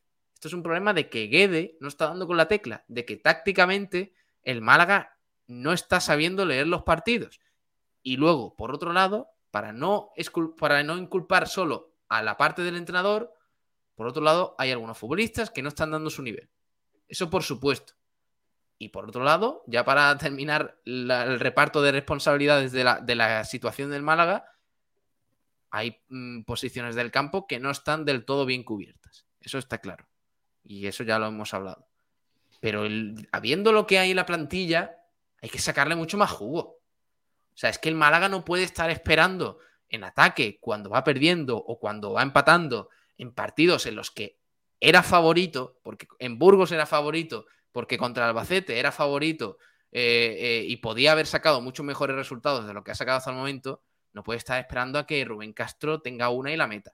No puede estar esperando a que Alex Gallar le dé por sacarse una buena jugada individual, porque era la sensación que me daba partiendo de la derecha que se inventara algo y que Haitán, cuando saliera en el minuto tal, pues desequilibrara él solito, porque es que, Juan, es que había una jugada al final, minuto 80 por ahí, que era todo el mundo apartado y Haitán aquí. O sea, pero tío, juego combinativo. O sea, que no es el minuto 94, que además en el minuto 94 ni colgamos el balón al área. Tío, acercarse, vamos a tocar el balón, vamos a, tener alguna idea. Es que el Málaga no tiene ningún plan B. El plan B ayer, o el plan A, mejor dicho, era Haitán. Yo entiendo, entiendo el discurso del, tema de los individualismo, que el Málaga a veces espera genialidades de Feba, sin eh, jugadas de Gallar. Pero también hay que pensar una cosa. Eh, estos jugadores El, Málaga realmente, si quiere atacar bien, o cuando, cuando ataque bien, va a ser por, por el puro eh, conocimiento entre ellos de lo que van a hacer. Es decir, que se asocien Febas, Gallar, Rubén Castro, Fransol, lo que no podemos esperar que se asocien de maravilla habiendo jugado cinco jornadas. Es que no, no, es coherente que cinco jugadores nuevos se entiendan de maravilla habiendo estado cinco jornadas en un equipo. Con Fran Villalba, que también ahora lleva dos, eh, es que no, es coherente. Es que, eso, es que llevan. Es que eso no me vale. Es que eso. el, Levante es lo mismo y el Alavés es lo mismo y, el Granada también ha hecho muchos fichajes. Y el Sporting también ha hecho varios fichajes. Y, yo qué sé, pues mantiene una cierta regularidad. Oye, pues el Sporting, por ejemplo, esta jornada ha perdido, pero ha empezado bien la temporada. Y yo no creo que el Sporting eh, eh, haya mantenido lo... que exacto mismo de la temporada pasada. Pero, pero una cosa es no mantener lo que exacto y otra cosa es hacer un equipo nuevo. Que el equipo del Málaga es nuevo. ¿Y, por qué? ¿Y por qué? A ver, repiten el 11. Mira, de los que jugaron ayer, solo repiten el 11 del año pasado. Es casi Juan de, Javi Jiménez. Y, y, todos sabemos por qué es casi Juan de están jugando. Porque están Esteban Burgos y Bustince lesionados. Si no, serían ellos los que jugarían con total seguridad. Porque Juan de no está al 100% y Bustince está mucho mejor cuando, cuando se lesionó. Entonces tendríamos un jugador del once inicial que repite, que es Javi Jiménez, y porque no había límite salarial suficiente para firmar al lateral izquierdo, o el director deportivo no lo ha visto, eh, eh, bueno, que, era una, que no lo ha visto como una prioridad. Pero que la realidad es que el equipo del Málaga no es que sea que, pierda algo de la base del año pasado, es que es nuevo. Y que, que la base del año pasado es suplente este año, o sería, en condiciones normales. Vamos a leer oyentes. Venga, que estoy viendo muchos comentarios por aquí. A ver qué dice. A ver qué dice la gentecilla. Me tengo que ir muy arriba, ¿eh? porque hay un montón. Decía el club de fans de Miguel Almendral que de los últimos 20 minutos del partido se le veía muy nervioso, dice. Sí. Es verdad, sí, sí. De hecho, hay, un, hay un momento en el que se le leen los labios diciendo como hijo de puta o algo así a, a Jozabet, ¿no? Parece, al final del partido, en un pase malo que le da Rubén Castro, en el noventa y pico, se le ve en la banda, a ver, no, no es insulto personal hacia él, pero como diciendo, ese pase, pase de mierda que, que da Jozabed ahí. Pero, pero sí es verdad, sí es verdad, se lo notaba y además en rueda de prensa no, no podemos poner las imágenes porque la liga nos chapa el directo, pero en rueda de prensa se le notaba muy alicaído. Yo por primera vez eh, he visto a Pablo Guede un poco superado superado por la, por la situación. Eh, también decía, decía por aquí Sergio Rubio que sí, que sí, que el papel y la teoría lo aguanta todo, pero a ver qué ambiente va a haber en la Rosaleda si no se golea en Tenerife. Hostia, ya, ni, ni, si se gana, ya si se golea, ¿eh? tampoco bueno, creo yo que haya ser tan, tan duro, ¿no? Si el Málaga consigue ganar en Tenerife, yo creo que habría un ambiente de normalidad en la Rosaleda. Hombre, en caso, de, en caso de que no haya gol del Villarreal, 0-1 minuto 5, cosas así. Claro, o sea, si se el Tenerife, hombre, estamos hablando del Tenerife encima, que va a ser un equipo que esté eh, eh, teóricamente que esté arriba. Bueno, tenemos la suerte, bueno, la suerte para el Málaga sí, pero por desgracia el Tenerife, que tiene una lista de, lesionados bastante importante, ¿eh? que ya iremos informando durante la semana con, con el análisis del rival pero ya digo que no va a estar Dauda, no va a estar Corredera, eh, hay muchos, muchos jugadores que, van a perderse el encuentro y es el momento importante para más, más que ya tiene buen antecedente por lo que den en el Eleodoro. ¿Verdad? Sí, sí. Pedro Padilla Miranda dice entre José Alberto que no hacía cambios y de que hace cambios sin sentido, vamos apañados. Pues hay gente que está eh, pidiendo a José Alberto ¿eh? de vuelta. Sí, lo está pidiendo. Bueno, eh, también digo que José Alberto coge este equipo y estábamos de los primeros. A ver, a ver. No nos flipemos, por favor. Eh, eh, dice José Escobar, alguien que sepa por qué algunos jugadores de la temporada pasada en sus equipos corrían, presionaban y mordían desde que están aquí, no hacen nada, juegan andando, una vergüenza, hay que sacar el látigo. Dice Joseán, eh, Sergio Rubio, jugadores que están hecho trizas es interminable. Reina, Juan de Castro, Villalba, Jozabet, Ramón, Genaro, Gallar, Hervías, Juanfran, etcétera, etcétera, etcétera. Cambio de rumbo, dice, todos los que eran buenos en otros equipos aquí se hacen malos. Es que yo no creo que sea así tal cual. Yo creo que aparte del mal rendimiento que están dando, porque quizás no, bueno, pues la dinámica del equipo Pues eso, eh, aparte es que el entrenador no está sabiendo dar con la tecla. Ya está, o sea, no, no pasa nada, por decirlo. Eh, queremos mucho a Guede y yo también, ¿eh? pero no, no pasa nada, por decirlo. El técnico los hace malos con los esquemas absurdos, dice Pedro. Eh, Joseán, ayer había un comentario de un señor que dio en el clavo. Se ha corrido la voz entre jugadores y representantes que en Málaga se vive muy bien. No haces nada y nadie te pide responsabilidad ni nada. Eso, eso no es así, ¿eh? Tampoco creo que sea tan sencillo, Joseán. No creo que sea No es, tan- infor- es- es información, Pablo, de que eso de que la gente no tiene responsabilidad, yo sé de jugadores que han tenido que, del año pasado, que han tenido que estar en, en, bueno, con ayuda psicológica, ¿eh? por toda la situación que se vivió. Entonces, lo de que en Málaga no hay responsabilidad, eso es una, eso es una tontería porque hay jugadores que, que lo han pasado muy mal con, con la situación. Al final, esto no es un equipo de barrio. Málaga tiene una afición importante y. Cambio de rumbo, dice. En definitiva, esto va de equipos de fútbol. Hay de todo, menos equipo. Eso es lo que ocurre, nada más que eso. Eh, José Escobar, por algo quitaron a Reina de titular en Mallorca. Está fatal en las salidas y se come muchos goles. Pide el cambio ya. Yo no, yo no creo que estuviera mal en Huesca. ¿eh? O sea, me parece que el gol, el gol A, poco a mí, puede a- a mí Reina no, no me transmite seguridad. ¿eh? Yo, yo, yo de verdad, si no fuese Yáñez el, el suplente, le daría una oportunidad al segundo portero. Pero es que el partido que yo vi de, de Yáñez, que los oyentes no tuvieron la oportunidad, solo unos privilegiados, que fue contra el, el Almería, sin, sin emisión, eh, fue el, yo creo que el peor partido de un portero con el Málaga desde Munir en, en Riazor. Ojo, Pues, eh. pues, pues eso. Es que fue, fue un partido lamen- lamentable. A ver, lo- me lo pueden corroborar Sergio Ramírez e Ignacio, que estábamos allí, eh, que, es que él no daba una con los pies, eh, era te- te- terrorífico, terrorífico. Lo digo ya que, que para que, como está jugando Málaga Reina, yo sea incapaz de poner a, Rubén, dice mucho. Eh, decía también por aquí, a ver, a ver, a ver. eh, Rafael Sánchez, eh, por cierto, que es el Huesca, pero lo de Scassi no puede hacer eso con el, en el gol. Y el problema no es la primera vez. Para mí, Febas está a otro nivel, pero estoy de acuerdo en una cosa: el Málaga está mejorando. Hay algo que con la entrada de Ndiaye y Villalba este equipo va a tocar mejor, pero hay jugadores que no están. Mejorando, mejorando. No sé, no sé. No estoy. Hombre, si, si en Miranda de Ebro tuvimos el mejor partido y han pasado dos jornadas desde entonces, pues me parece que mejorando no, no estamos precisamente.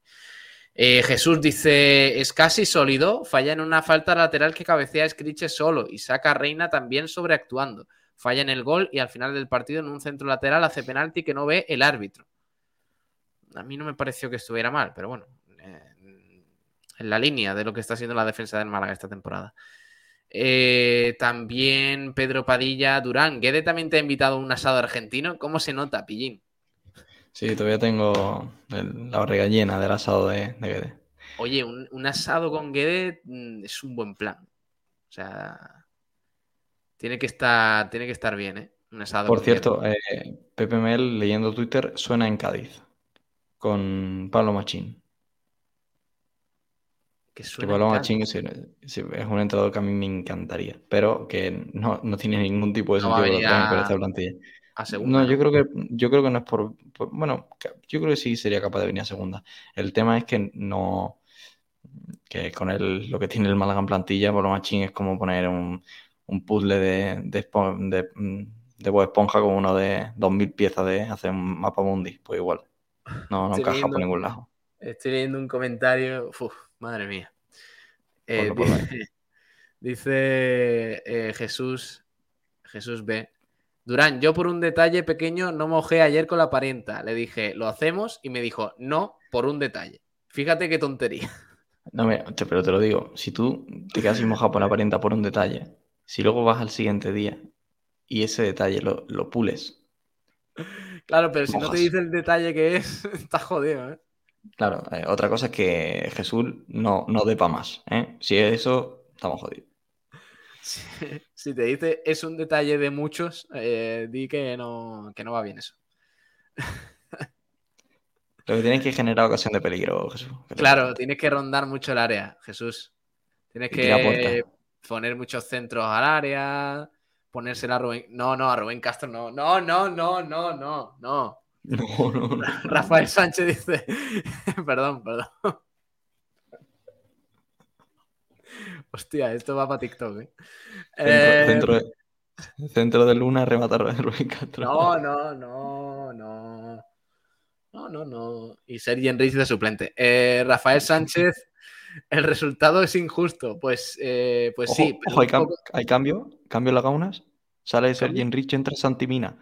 No, no, no, no. No, no. Juan, por favor. Audiencia Nacional. eh, por aquí. Rafael Sánchez dice: resultado es injusto. Pues sí, pero un poco de autocrítica y decir que no le hicimos daño al Huesca por los mecanismos de ataque que fueron nulos. Eh, Pedro Padilla, creo que Guede las situaciones de gol lo ve en portería contraria. Como ve el partido agachado, no ve bien el pobre. Eh, Jesús, si dice lo justo es el empate, ambos equipos nos hemos contrarrestado bien y me quedo con que estamos ganando estabilidad en el bloque defensivo y lo que hay es que hacer mantenerlo y generar en ataque más y al menos aunque barre para casa es más sincero. Correcto, sí, sí. Lo justo es el empate, nos hemos contrarrestado bien y me quedo con que estamos ganando estabilidad en el bloque defensivo y lo que hay que hacer es mantenerlo y generar en ataque más. Pues sí, es que ese sería, ese sería un buen mensaje, en mi opinión, ¿eh? Y más realista, no que decir pues que hemos tenido ocasiones y no, la- no las hemos concretado. Oye, pues, pues sí, Bueno, pues yo- Huesca yo también. la- yo creo que va de la mano con eso, ¿eh? Pero el otro, lo otro no lo dice, Juan. Lo de que incluso que Manolo Reina saca una en la primera parte también importante, tampoco lo dice. Es que entonces, pues bueno. En fin, eh, también nos decía, nos decía por aquí mm, eh, Rafael Sánchez. A ver, son ocasiones que no se remataron, pero que luego el Huesca sí, sí hasta la afición se le echó encima y tuvo que hacer cambios. Al final de la liga se verá quién estará por encima y tiene razón el muchacho de naranja. Anda.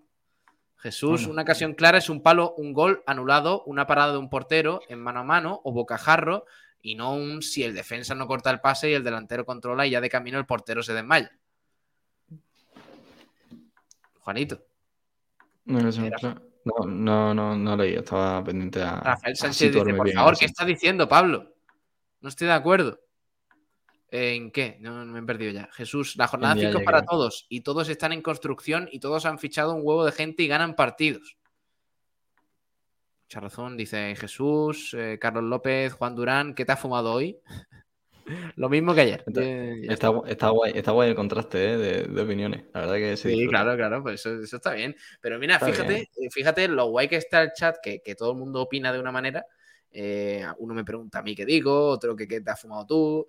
Y lo mismo pasa en Sport Día de Radio, que sale por la mañana Kiko García aquí haciendo defensa a ultranza de Pablo Guede. Y yo digo, pues, que Pablo Guede tal. Entonces, mira, la variedad está. está A- ayer, no había, ayer no había tanta variedad en el chat, ¿eh? también te digo. Sí, ayer es que por lo que sea, la gente está un poquito más. Un poquito. Más caldeadita. Eh, Jesús dice: Los equipos se construyen desde la tranquilidad y la tranquilidad se consigue con puntos y no con uy, si el pase no lo corta Fulano, uy, si el gol que nos hacen no entra. Los equipos se construyen desde la tranquilidad que da la directiva, no la tranquilidad que dan los puntos. Y eso creo que es algo muy importante y que, y que deberíamos de ver. Y que, y que ha pasado con muchos equipos que, que no han tenido el acompañamiento de puntos, pero sí lo han tenido de la directiva y terminalmente han terminado pegando. Girona de Michel, Osasuna, Yago Barrasate, estos equipos en segunda y ambos terminaron ascendiendo.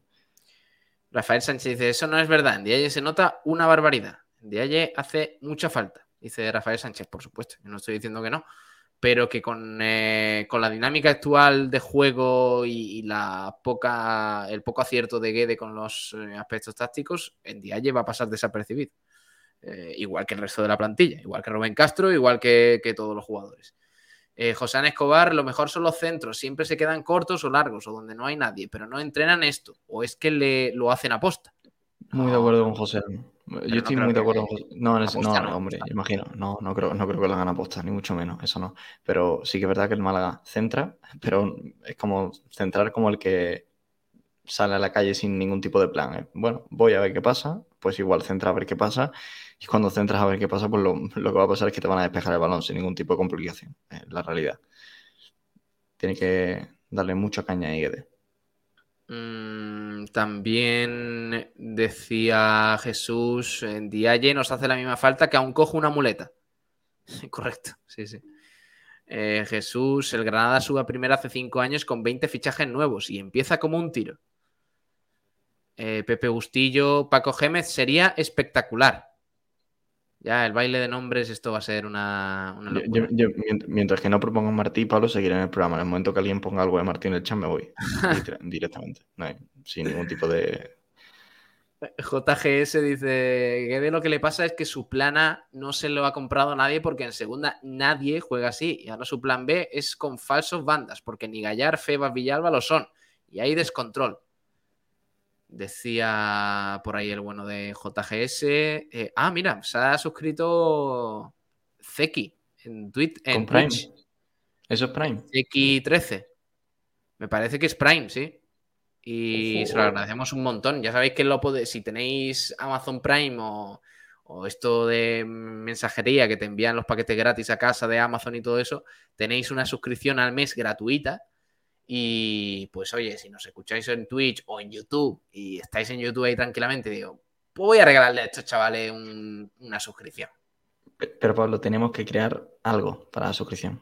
No una jaca. Tengo que hacer algo. Sí, yo creo Sí. que mm, un baile o hombre, es que un baile también queda como muy como muy ofensivo en plan, toma, baila, baila para mí.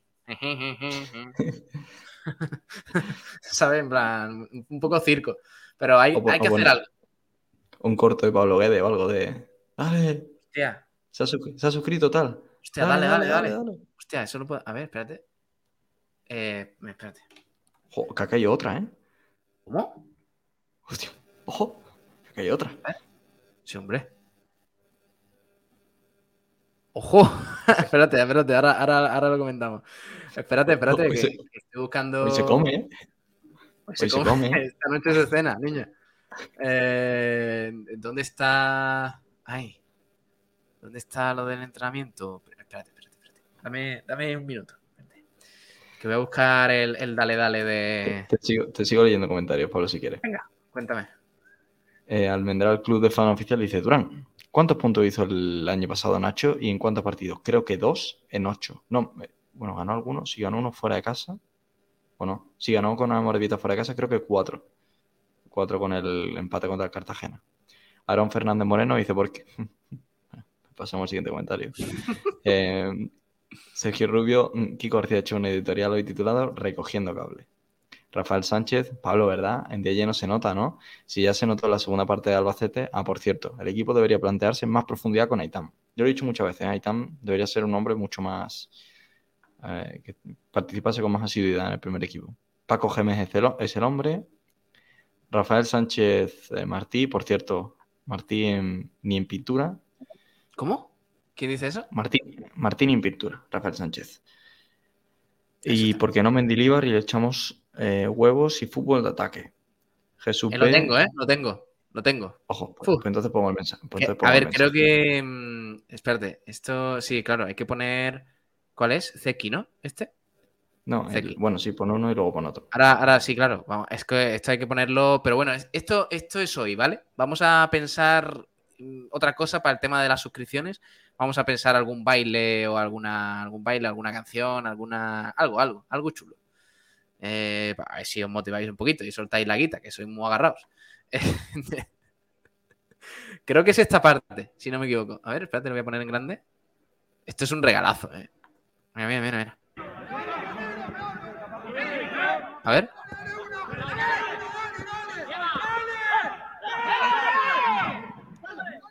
¡Oh! ¡Oh! Es que así merece la pena una suscripción, niño. ¡Buah! Y la Vamos, otra sub también. No sé cómo no hay tres suscripciones más en el, en el, en el Twitch. eh. Venga, va. Si hay dos suscripciones más, Pablo, saca la bata. ¡Oh!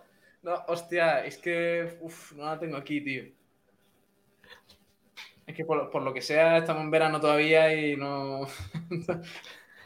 Venga, No, si, no, si tío, hay, si, dos, si hay dos suscripciones más, me comprometo a aparecer, sin que Kiko García lo sepa, porque no está escuchando este programa ni de coña, a la Vale. retransmisión del partido del Villarreal B con una camiseta del Villarreal. ¡Oh! No hay, no hay, no hay lo que hay que tener. Do- dos suscripciones y aparezco, y aparezco. Que me, y que me eche de la radio en directo. Y vosotros vais a ser lo- los que lo vayáis a ver. Información te, premium. Te pones con, con, con Fiso de ese negro, te pones ontiveros detrás. No, ahí tengo la camiseta, la saco si queréis. Pero vaya, no, bueno, una suscripción y la saco. Y a la segunda me la Te da un infarto aquí, Bartia, como pase eso, ¿eh? Sería buenísimo. Ay, Dios mío. Eh, no, pues de verdad, en serio, no- nos viene muchas gracias ¿eh? a Zeki. Ahora leo la otra suscripción porque nos viene muy bien. Ya sabéis que, bueno, ya estamos casi en los 500 suscri- bueno, eh, suscriptores, no, coño, ojalá, eh, seguidores en Twitch. Y, y Twitch tiene eso, que, que al, estar, al ser de Amazon, pues os permite, si estáis suscritos a Amazon Prime y todo esto, regalar una suscripción al mes. Y si no la utilizáis, pues la verdad es que a nosotros nos hacéis unos reyes. Eh, porque, bueno, pues tenemos gastos y, nos, gustaría pues empezar un poquito con más fuerza, ya que estamos aquí todas las noches, pues mira. Así que muchas gracias al bueno de Zeki. Eh, sigo leyendo comentarios, ahora, ahora agradezco la otra suscripción, que estaba también por aquí. Dice Rafael Sánchez, yo creo que transmite seguridad, Manolo Reina. Eh, Zeki preguntaba, ¿Febas cuántos paulinos cuesta? Febas, por lo menos. No, cinco, ¿no? Cinco no, paulinos. más, más, mucho más. Mucho más. ¿Más? 50 por lo menos. Sí, porque pa- Hostia, Paulino son 50.000 euros. Hombre, 50.000 se va a euros. tener que estar en los, en los 5 millones de euros, ¿no? Una oferta de 5 millones por Febas. Ah, por pero larga, yo no. Yo pensaba que, que- Ah, sí, claro, porque en Febas vino gratis eh, este Ah, verano. bueno, sí, claro, sí. Si es la acción de compra son 7 Paulinos. Miguel, medirlo todo en paulinos, ¿eh? Qué bueno. Miguel Nar73 dice: Nos vendieron que al ser un equipo de más edad y más experiencia se levantarían, que Reina metería presión, etcétera. Pero ¿qué es lo que pasa en ese vestuario? La intensidad es innegociable. Me río yo. A Reina, dice JGS, lo intentaron, eh, lo sentaron, perdón, a Reina lo sentaron. Trajeron a Sergio Rico que se comía tres por partido y acabaron poniendo de nuevo a Reina y salvando al Mallorca con paradones como en el Pizjuán. Esto es más un tema del colectivo. Eh, totalmente de acuerdo, JGS. Eh, Almendral Club de Fans Durán, ¿cuántos puntos hizo el año pasado Nacho y en cuántos partidos? Pregunta a cuenta de fans. Aaron Fernández, ¿por qué Juan de no está jugando con el Genuine? No, no, no, no. Ese es el comentario que he evitado antes. Tampoco está tan mal, eh, bueno, de Juan de.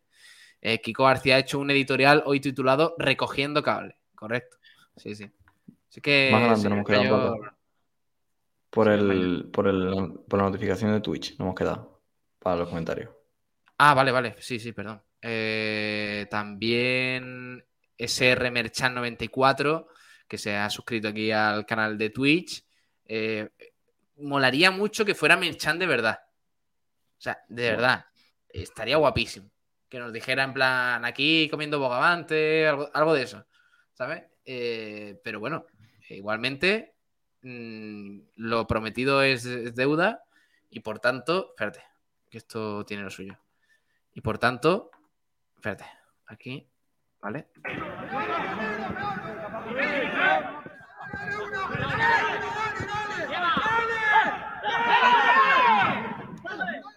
Joder, macho.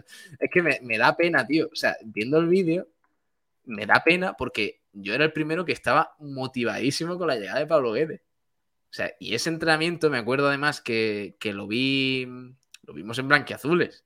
Y estábamos, claro, estábamos, este tío lo va a salvar, no sé qué. Y mira, mira, es que. Bueno, el primer partido, el primer partido que quedé con el Málaga fue tremendo, ¿eh? Recuerdo que la afición Valladolid, ¿no? salió, sale, sale Guede antes de que empiece el partido y cantándole ya, eh, fue tremendo. Eh, yo creo que ha sido el ambiente más eh, a, a favor de un entrenador en el Málaga antes de hacer nada que yo he visto en mi vida. Y mira que han pasado muy buenos entrenadores por Málaga, pero era como que todo te- tenía que ir en torno a él. Y, y la verdad que me da pena en parte porque si el Málaga ahora mismo llevase en vez de 3 puntos que 12 o 11 y tuviese líder, es que sería una, una locura. Porque eh, es una inercia muy importante que se llevaría ya de por sí el, el hecho de que funcionase Guedes. La verdad que sí. Que, que es una de las partes por la que también yo me mantengo porque sé lo que, sé lo que sería la Rosaleda con, con un Guede con confianza, él con el equipo y sobre todo la afición con él. Sería una, una inercia imparable. Decía eh, Rafael Sánchez que estoy empezando a sospechar que es tu sec- eh, cuenta secundaria. Dice, No, ¿y por qué no Mendilibar y le echamos huevos y fútbol de ataque? ¡Ojo! ¿Otra? ¿Qué? ¿Otra? No, no. Ah, no, follow. Follow, bueno, Bueno, bueno, está bien. Lo agradecemos también, lo agradecemos también. Ya, ya que Todo estamos lo que en sea- suscripciones, ya. No me, no me asustes, Juan Durán. Eh, que hablamos de tu Mendilibar y, y nada, ¿eh? No, pero lo agradecemos, ¿eh? Os lo agradecemos. Eh, Jesús B pregunta, eh, Jesús B que está participando muy bien hoy, ¿eh? está haciendo muy buenos comentarios y dice, yo me pregunto, ¿a quién centramos? ¿Cuántos goles mete Castro de cabeza? Si juegas a centros, ¿por qué metes medias puntas?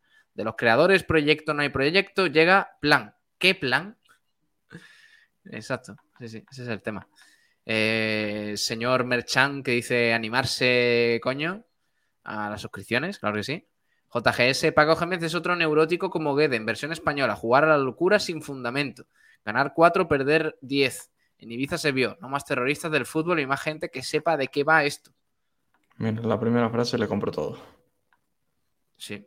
Eh, si Durán, eh, sí, Durán, Nacho ganó uno y Manolo se fue al vestuario como si hubiésemos ascendido. ¿Recuerdas? Ah, sí, contra. Morevieta. Sí, vaya, vaya tela, vaya, vaya tela. CX13, con el dinero de las suscripciones pagamos la cláusula de Febas. no, ya es nuestro, ya es del Málaga. Ya, claro, y nos lo llevamos, sí, sí. ¿Cu- ¿Cuánto es la cláusula de Febas? En el Málaga, En el Málaga tiene que ser altita, ¿no? Chitón, no va a decir nada al club ni no vamos a enterar. Mejor que no se sepa, que viene el Villarreal y Jesús dice, Guede empieza a sembrar su estilo, dice el vídeo. sí, sí, verdad, lo tituló así el Málaga.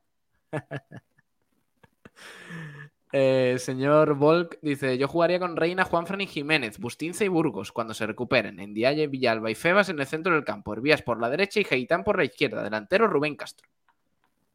Pues mira, es una, es una opción interesante. Pedro Padilla Miranda, Guede no siembra ni papas. Sergio Rubio, el Bogavante suscrito a Sport Direct, me mojo. Rafael Sánchez, pero si no transmite nada más nervios, ¿lo has visto en la salida de Locos? Ah, por cierto, para vosotros, ¿quién es vuestro entrenador preferido? Para mí, hostia, claro, es que, hombre, yo si pudiera venir Javi Gracia, Para, para, para mí, y que sé que alguno no conocerá, es Alessio Lisci. En caso de que salga Guede, me gustaría Alessio Lisci. que, que descendió al Levante. Bueno, desde que estuvo el Levante era noveno de primera división, pero sí, descendió el Levante. No es como el caso de Pellicer, ¿eh? que descendió al Fuenlabrada, pero por lo que sea no estaba noveno en segunda. Gracias a ID13, que sea, eh, bueno, pues ya seguidor de la cuenta de Sport Direct Radio en Twitch. Jesús B dice, vosotros que busquéis recursos y sois más jóvenes, deberíais de hacer el programa en plan merchan. Esta noche comiendo un, ca- un campero en el adio, mañana en Telepizza. Pues mira, No Telepizza estuvo anunciado un tiempo con nosotros. A ver si retomamos algo de eso, estaría bien. Ahora, ahora es difícil para hacer un, para hacer un presencial, ¿eh? también te digo. Es difícil. Como no, sí, quede- sí. como no quedemos en, en Ciudad Real, Correcto, sí, sí. Salva Urdiales, Manolo Gaspar no tiene la culpa. Todos decían que el Málaga hizo un buen equipo. ¿Qué culpa tiene que los jugadores salgan dormidos y sin ganas? Ay, Dios mío. Por cierto, que, que si alguno del chat eh, tiene algún familiar, algún negocio, ¿qué tal? Aquí estamos abiertísimos a que Blanqueazules patrocine algún, alguna empresa, ¿eh? algún negocio o algún eso, o simplemente hacer un programa en algún sitio. Es que lo, lo valoramos completamente. O sea, sería una idea magnífica. Y por cierto, el Mundial lo damos en Sport Direct Radio y los partidos de España, ojito, ojito con eso. No voy a dar más pistas, pero, pero ojito con eso. Eh, JGS, al hilo de lo que ha dicho Jesús, de los creadores del No Quiero Extremos, ahora viene lo de poner media puntas de bandas. Otro, otro fallo de Manolo por hacerle caso y no hacer una plantilla compensada. Eh, Sergio Rubio, Alessio Lisci, acuéstate Durán. De, de verdad fliparía con Alessio Lisci. Va- Yo creo que va a ser un entrenador de los gordos, ¿eh? Dentro de 10 años. Necesitamos, Salva Urdiales dice, necesitamos a Scassi junto con Endiaye en el centro del campo. Eh, Buah, vamos- como ha escrito en Vialle, me parece Endiaye, brutal. ¿eh? Sí, sí, es eh, histórico, histórico. Grande, Salva. Eh, niño, que se nos hace tarde. Hostia, son menos 25. Con el tema de las suscripciones se nos ha ido el santo al cielo. Vamos a, repasar segunda división, la jornada. Juan, si te parece. Vamos a empezar por el partido del viernes, que fue eh, la victoria de Las Palmas contra el Leganés por 1-0, con gol de Lemos y victoria de Las Palmas, que es líder. Ahora repasamos la clasificación. Sí, la victoria de Las Palmas y luego pasó el Lugo 1 a la vez 2. Eh, empezó ganando el, Lugo con gol de Chris Ramos, pero luego remontó con Ara y Tenaglia el, cuadro de Luis García Plaza, que me recuerda mucho a su propio Mallorca, ¿eh? un equipo que fuerte, sólido y que gana muchos partidos. Luego a las 4 y cuarto del sábado tuvimos el Burgos 0, Real Oviedo 0, un partido con hasta tres palos, dos del Burgos y uno del Oviedo, pero finalmente pues reparto de puntos. Le quitó el invicto el Cartagena Albacete, Cartagena 2, Albacete 1 en Cartagonova, gol de Miquel Rico, Oscar Arribas y finalmente recortó distancia Tubasín, pero no fue suficiente. Y ojo con el Levante, que mm, goleó de manera bastante contundente al Villarreal B, 4 a 1. Eh, por cierto, gol de Roberto Soldado en el minuto 1 de, partido. También marcaron Brugui, Johnny Montiel y Alex Cantero para el Levante y Lozano para el eh, Villarreal B, que parece que se desinfla un poquito después de ese buen inicio de temporada que había tenido. Primeros puntos en el casillero para el Racing, que sorprendió todo ganando 0-2 en el Molinón contra el Sporting. El primer gol de la Pantera. Oh, Ese hombre. Y el, ese crack, perdona, la corrección, la corrección. Ese goleador, ese delantero, killer. Killer del área. Sí, en el minuto 30 y en el 95 Mateo Jaya. Eh, a lo mejor alguno que no me conozca pensará que lo digo irónicamente, lo de Killer y todo eso, pero no. Eh, la verdad es que tengo una predilección por su cosa, aunque su experiencia en el Málaga no fuese la mejor. Sigo por ahí, que creo que Pablo está ello. Ibiza 1, Tenerife 0. El gol fue en propia de Jeremy Mellot, así que la primera victoria del, del Ibiza esta temporada. Otro partido, el Mirandés 1, Andorra 1, el gol de Raúl García en el 26 y finalmente en el 98 Bakis, el nuevo fichaje del, Andorra que, hizo el, empate para el cuadro de Sarabia. Y pasamos al siguiente partido que es el Ponferradina 1, Real Zaragoza 2, en el que hubo un golazo de, de y un doblete de Juliano Simeone, el, hijo de, del Cholo. Ya le tocaba al Zaragoza ganar, ¿eh? También te digo. Sí, ya, tocaba. Que estaba también en una situación delicada. Bueno, el penúltimo partido fue el Huesca 1, Málaga 0. Ahora repasamos un poquito la clasificación para ver cómo está el Málaga. Y el último partido, el que hemos comentado antes, el Eibar 4, eh, Granada 0. Que por cierto, han marcado, te lo digo, Mateus Pereira, Álvaro Tejero y Stoikov y Bautista. Y por cierto, mazazo importante para el Granada, ¿eh? que había empezado bien la temporada, pero, pero bueno, es que esto es lo que tiene segunda división, niño, que un día estás arriba y al día siguiente te pegas un, golpe importante. Vamos a repasar la clasificación, a ver cómo está después de estas eh, cinco jornadas. Eh, con el Málaga en penúltima posición, pero vamos a empezar primero por los de arriba. Espérate que os lo voy a compartir aquí en pantalla para que lo veáis un poquito mejor. Eh, con, con, Las Palmas líder tenemos también al Alavés que suma los mismos puntos que Las Palmas, 11 y 11. Ahora mismo Las Palmas líder por el golaveraje. En eh, puestos de playoff está el Eibar, el Albacete, el Levante y el Granada, respectivamente, con 10, 10, 9 y 9 puntos. Luego en la posición de descenso tenemos al Mirandés colista eh, con eh, tan solo dos puntos, el Málaga con tres después de esa victoria precisamente en Miranda de Ebro, el Racing suma tres con esa victoria en el Molinón, para mí una de las sorpresas de la jornada, y el Leganés que también suma tres puntos. Dos equipos en teoría para estar arriba, Juan, Leganés y Málaga, que no han podido, o sea, no han podido empezar peor. ¿eh? Bueno, el, Leganés sí que tiene más dificultades que el Málaga porque ha bajado un poco el límite salarial. Ya es el tercer año, creo, consecutivo en segunda división y, se sabía que era una temporada difícil para ellos, ¿no? De, acomodarse a otro límite, aunque la realidad es que el objetivo no era estar el 19 en segunda y el Málaga sí que es el equipo que yo creo que, según expectativas, ha sido el que peor ha empezado. Bueno, eso en cuanto a segunda división. Vamos aparcando un poquito el tema del Málaga. Eh, la información del Málaga Club de Fútbol y vamos a repasar rápidamente, Juan, lo que ha pasado en la jornada 5 de Primera División, donde, bueno, pues los grandes se están, eh, se están acomodando, se están asentando y parece que Real Madrid y Barcelona pues están dando un, un, impulso y se están alejando de los siguientes clasificados. Empezamos por el partido del viernes, la victoria del Girona en el último suspiro prácticamente frente al Valladolid, 2, a 1 en, un, en Montilivi en un duelo entre, bueno, pues teóricos equipos que buscarán la permanencia. Sí, luego el Rayo Vallecano 2, Valencia 1, palo para lo de Gatuso, Colleja para, para el cuadro de Gatuso, mejor dicho. En el español Sevilla, primera victoria de la temporada para el equipo de Julen Lopetegui, que respira, y por cierto, con doblete del chaval Carmona de la cantera y asistencia también para él, y goles de Joselu, además Lamela también metió en el minuto 1 para el Sevilla, y en el español marcaron Joselu y Braithwaite. Finalmente 2-3 para el Sevilla. Victoria 0 a 4 del Barça, los goles en la segunda parte, aunque ya sabemos que no fue eh, lo importante del partido, el, el, resultado. Frenkie de Jong, Robert Lewandowski, Ansu Fati y Usman Dembélé. En el Metropolitano ganó el Atlético de Madrid, que por fin tiene buenas sensaciones, goleó con contundencia frente al Celta 4 a 1, goles de Correa, Rodrigo de Paul, Carrasco y Unai Núñez en propia puerta. Por el Celta marcó Gabri Veiga del Metropolitano a la Castellana, Real Madrid 4, Mallorca 1, en el 35 Muriqui, y luego remontó el Madrid de forma holgada con un gol de Fede Valverde, Vinicius, Rodrigo y Rudiger. Lo de Fede Valverde y de Rodrigo para lo repetido porque son dos sí, auténticos sí, sí, golazos. Sí, sí, son muy buenos los, los dos brasileños.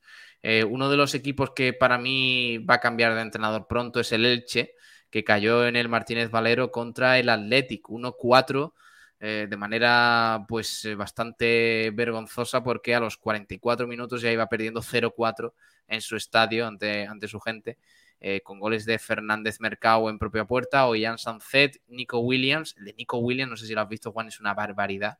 El golazo que mete el chaval, que es su primer gol en liga, por cierto. Y Alex Berenguer y por parte del Elche, eh, Ponce. Eso es. El siguiente partido en, fue también en Madrid, en Getafe. Eh, 2 a 1, victoria a la Real Sociedad, golazo de Nejunal de falta, muy buen gol también de Aleñá y luego recortada distancia de Brais, pero no fue suficiente. Y la mala noticia del, del partido, la lesión de, de Sadik Umar, que, que, va a estar seis meses de baja por, por, una rotura de ligamento cruzado que parece que la va a tener fuera durante toda la temporada. Y es la cuarta, es la tercera rotura de ligamento cruzado en la Real de 2021. Carlos Fernández, eh, Miquel Oyarzábal y, y Sadik Umar. Es increíble, es increíble. La mala suerte que ha tenido el, el, chaval. Y eso que había empezado con tanta ilusión ahí en la Real Sociedad. Eh, bueno, vamos al siguiente partido, que es el que se jugó en el Benito Villamarín, la victoria del Real Betis por 1-0 contra el Villarreal, gol de Rodri en el minuto 61. ¿Cómo está el Betis, niño? Me alegro un montón por, por Pellegrini, que además lo celebró con rabia. ¿eh? Ya sabéis que aquí somos verde y blancos, no blanqueazules, y sí, muy felices por la victoria del Betis. Y el partido de hoy, Almería 0, Sasuna 1, muy, muy buen partido Sasuna, que, que, ha, que ha, vencido con el gol del, del Chimi Ávila en el 28. A destacar en Almería, básicamente, el, el debut del Bilal Touré, y, y, que ha tenido alguna ocasión para empatar, pero muy, muy buen partido Sasuna, que se mete muy, muy arriba a la tabla. ¿eh? Y vamos a repasar la clasificación, que está así ahora mismo. En primer lugar el Real Madrid, que es el único que lleva pleno de puntos, eh, con cinco victorias en, en, cinco jornadas, 15 goles a favor, 5 en contra. El Barcelona es segundo, con dos puntos menos, con 13, después de empatar en la primera jornada contra el Rayo Vallecano. Y completan los puestos de Champions League el eh, Betis con 12 puntos. El único partido que perdió fue precisamente en el Santiago Bernabéu. Y el Osasuna, que es cuarto con 12 puntos, 4 victorias, una derrota para el equipo de Yagoba Arrasate. En quinto lugar está el Villarreal con eh, 3 victorias, un empate y una derrota, 10 puntos, igual que el Athletic Club de Ernesto Valverde y el Atlético de Madrid. El Athletic Club ocupa la plaza de, de Conference League y el Atlético Madrid sería séptimo ahora mismo. En la zona de abajo eh, están respectivamente el Cádiz, el Elche y el Getafe. El Cádiz es el que peor está, obviamente, porque lleva cinco victorias, o sea, cinco derrotas, Juan, el Cádiz, y es que no ha metido un gol. Y menos 14, ¿eh? Es que es tremendo. O sea, es el, el, peor inicio en la historia de primera división de un equipo. Porque claro, es que 14 goles en contra, por supuesto, es el equipo que más ha encajado. Y, es que no ha metido un gol. Es que es terrible. Ah. En cinco partidos. ¿eh? Ha sido un milagro que el Cádiz eh, siga jugando en, primera división ahora mismo y, y, además, sabiendo la directiva que es un milagro que se hayan salvado, siguen manteniendo la, la fórmula de no firmar y firmar con, por muy poco dinero y la realidad es que el Cádiz tiene una pinta muy, muy, muy fea. Además, el entrenador cero personalidad en cuanto a los equipos que, que él hace, que es diferente a lo de Cervera, ¿no? Y yo creo que el Cádiz se va para segunda directamente. Y sé que es muy precipitado decirlo en la jornada 5, pero no hace falta esperar más en Cádiz. La realidad es que la situación es insostenible. Huele mal, huele mal, sí, sí. Eh, bueno, vamos a terminar de repasar las últimas noticias que queríamos eh, tocar. Obviamente, eh, tenemos que hablar de Carlos Alcaraz, que venció a Casper Ruth en la final del US Open. Juan, no sé si lo viste ayer por la noche, un partido espectacular. Que además se puso que se puso un poquito cuesta arriba porque es verdad que Carlos Alcaraz venció el primer o sea, el primer set por 6 a 4 eh, pero Casper Ruud venció el segundo con bastante solvencia por 2-6 y el tercero tuvo eh, bola de set para ganarlo y para ponerse 2-1 a su favor. Sin embargo, lo remontó Carlos Alcaraz, que finalmente ganó el segundo set por 7-6 y el último pues arrasó por completo el español por 6-3. Al final 6-4, 2-6, 7-6 y 6-3 y se convierte el español en número uno del tenis, el número uno más joven de la historia. Además, Carlos Alcaraz, que logra su primer gran slam. Me ha pasado una cosa hoy, hoy ha sido mi primer día de facultad y tenía mi primera cagada, que bueno, fácil eh, por mi parte, y va relacionado con Alcaraz, porque estábamos en una clase que es teoría y práctica del, periodismo y nos dice la profesora, ¿podéis destacarme noticias del día de, ayer? Está la gente levantando la mano, eh, bueno, la guerra de Ucrania, no sé qué, no sé cuánto. Y digo yo, que perdió el Málaga en Huesca. Joder, macho. De verdad. Y me dice, lo de Alcaraz. Y le digo, no, no, no, que perdió el Málaga en Huesca. Y me dice, ¿fútbol? Y digo, sí, sí. Y dice, ah, vale, vale. La profesora dijo, ah, vale, vale, otro, otro chalao, otro, otro loco que se cuela en mi clase. Sí, pues ha sido mi, primera aportación a la, facultad. Pues, no está mal, dejando huella. Ya esa profesora no se va a olvidar de ti. A partir de mañana te llama Pablo Guede. Ojalá. Juan Guede te vaya a llamar. Estaría, bien, estaría bien. Pero bueno, mira, ya, ya, ya, has dejado huella, Juan Durán. Ya, ya la clase te va a recordar como el malaguista del grupo. Y en Madrid, que no, que no está mal eso. A, lo mejor te apartan un poco, pero sí. por malaguista, pero. Sí, sí que me está viendo la cerveza solo, luego, pero.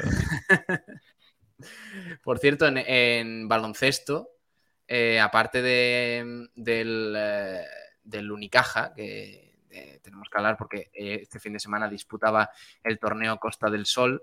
perdió contra el Real Madrid en un partido que empezó con buenas sensaciones, pero que finalmente pues, se llevó el conjunto blanco en, Antequera eh, por un resultado de, eh, de, de, 91 a 98. En el pabellón Fernando Argüelles se disputó ese primer partido del torneo Costa del Sol frente al Real Madrid y el equipo blanco se llevó la victoria eh, por ese marcador en un partido en el, en el, que la Unicaja, pues es verdad que peleó hasta el final ante el actual campeón de la Liga Endesa y subcampeón de la Euroliga.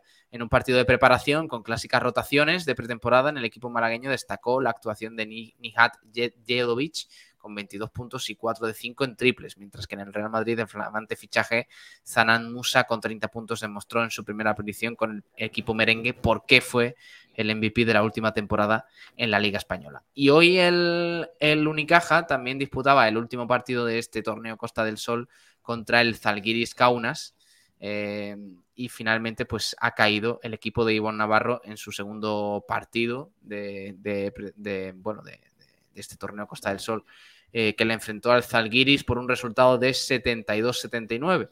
Partido intenso, con alternativas en el marcador. El equipo lituano clásico de la Euroliga, pues finalmente se llevó el encuentro por parte del Unicaja. Osetkowski y Kalinowski fueron los máximos anotadores, con 16 puntos cada uno. Y en el conjunto lituano destacó Kinan Evan con 17 puntos, que fue el mejor en cuanto a la anotación. La próxima cita malagueña en esta pretemporada será el próximo fin de semana con la, con la disputa de la Copa Andalucía frente a Covirán Granada y Cosur Real Betis.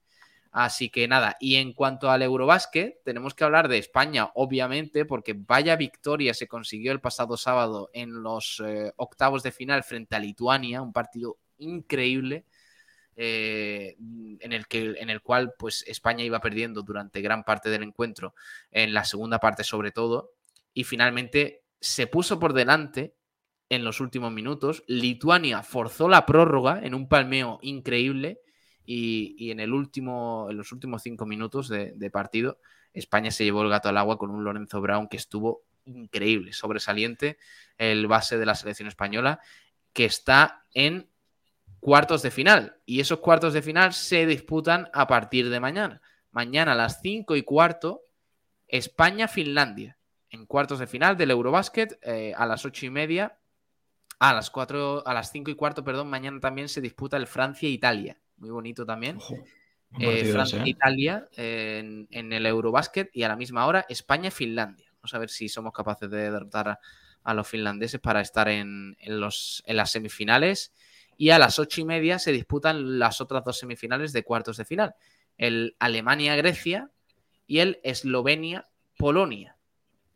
Y la verdad es que haría mucha falta que eliminaran a alguno de los favoritos, ¿eh? porque Francia, Eslovenia y Grecia los temo una barbaridad. Grecia antes Documpo, Eslovenia Doncic, en Francia hay una plantilla eh, con menos estrellas, pero de muy buen nivel como siempre. Tengo miedo, tengo miedo, niño. Pero bueno, lo primero es ganar a Finlandia y pasar a semifinales. Así que mañana a las 5 y cuarto, cita de la selección de Scariolo contra la selección finlandesa en eh, partido que retransmitirá 4, me parece. Así que eh, apoyar a la selección española.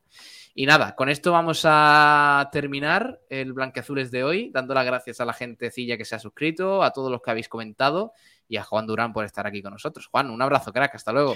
Un abrazo, hasta la próxima, chicos, nos vemos. crack, un abrazo. Eh, despedimos aquí el programa con eh, nuestra. Estás buscando quien te diga la verdad. Por más que buscas, no encuentras la luz escuchar lo mismo estás cansado ya. Yo tengo lo que buscas tú. Y lo dicho, muchas gracias de verdad a todos por, por hacernos más a menos más amenas las noches, por acompañarnos aquí en Sport de la Radio en Blanqueazules. Mañana volvemos. Ahora se quedan con el resto de la programación a las 12, frecuencia malaguista, y a las eh, 11 de la noche, Blanqueazules. Os esperamos. Hasta luego. Adiós. Que mueres por el blanqueazul, disfruta de tus sueños blanqueazules. Yeah, blanqueazul.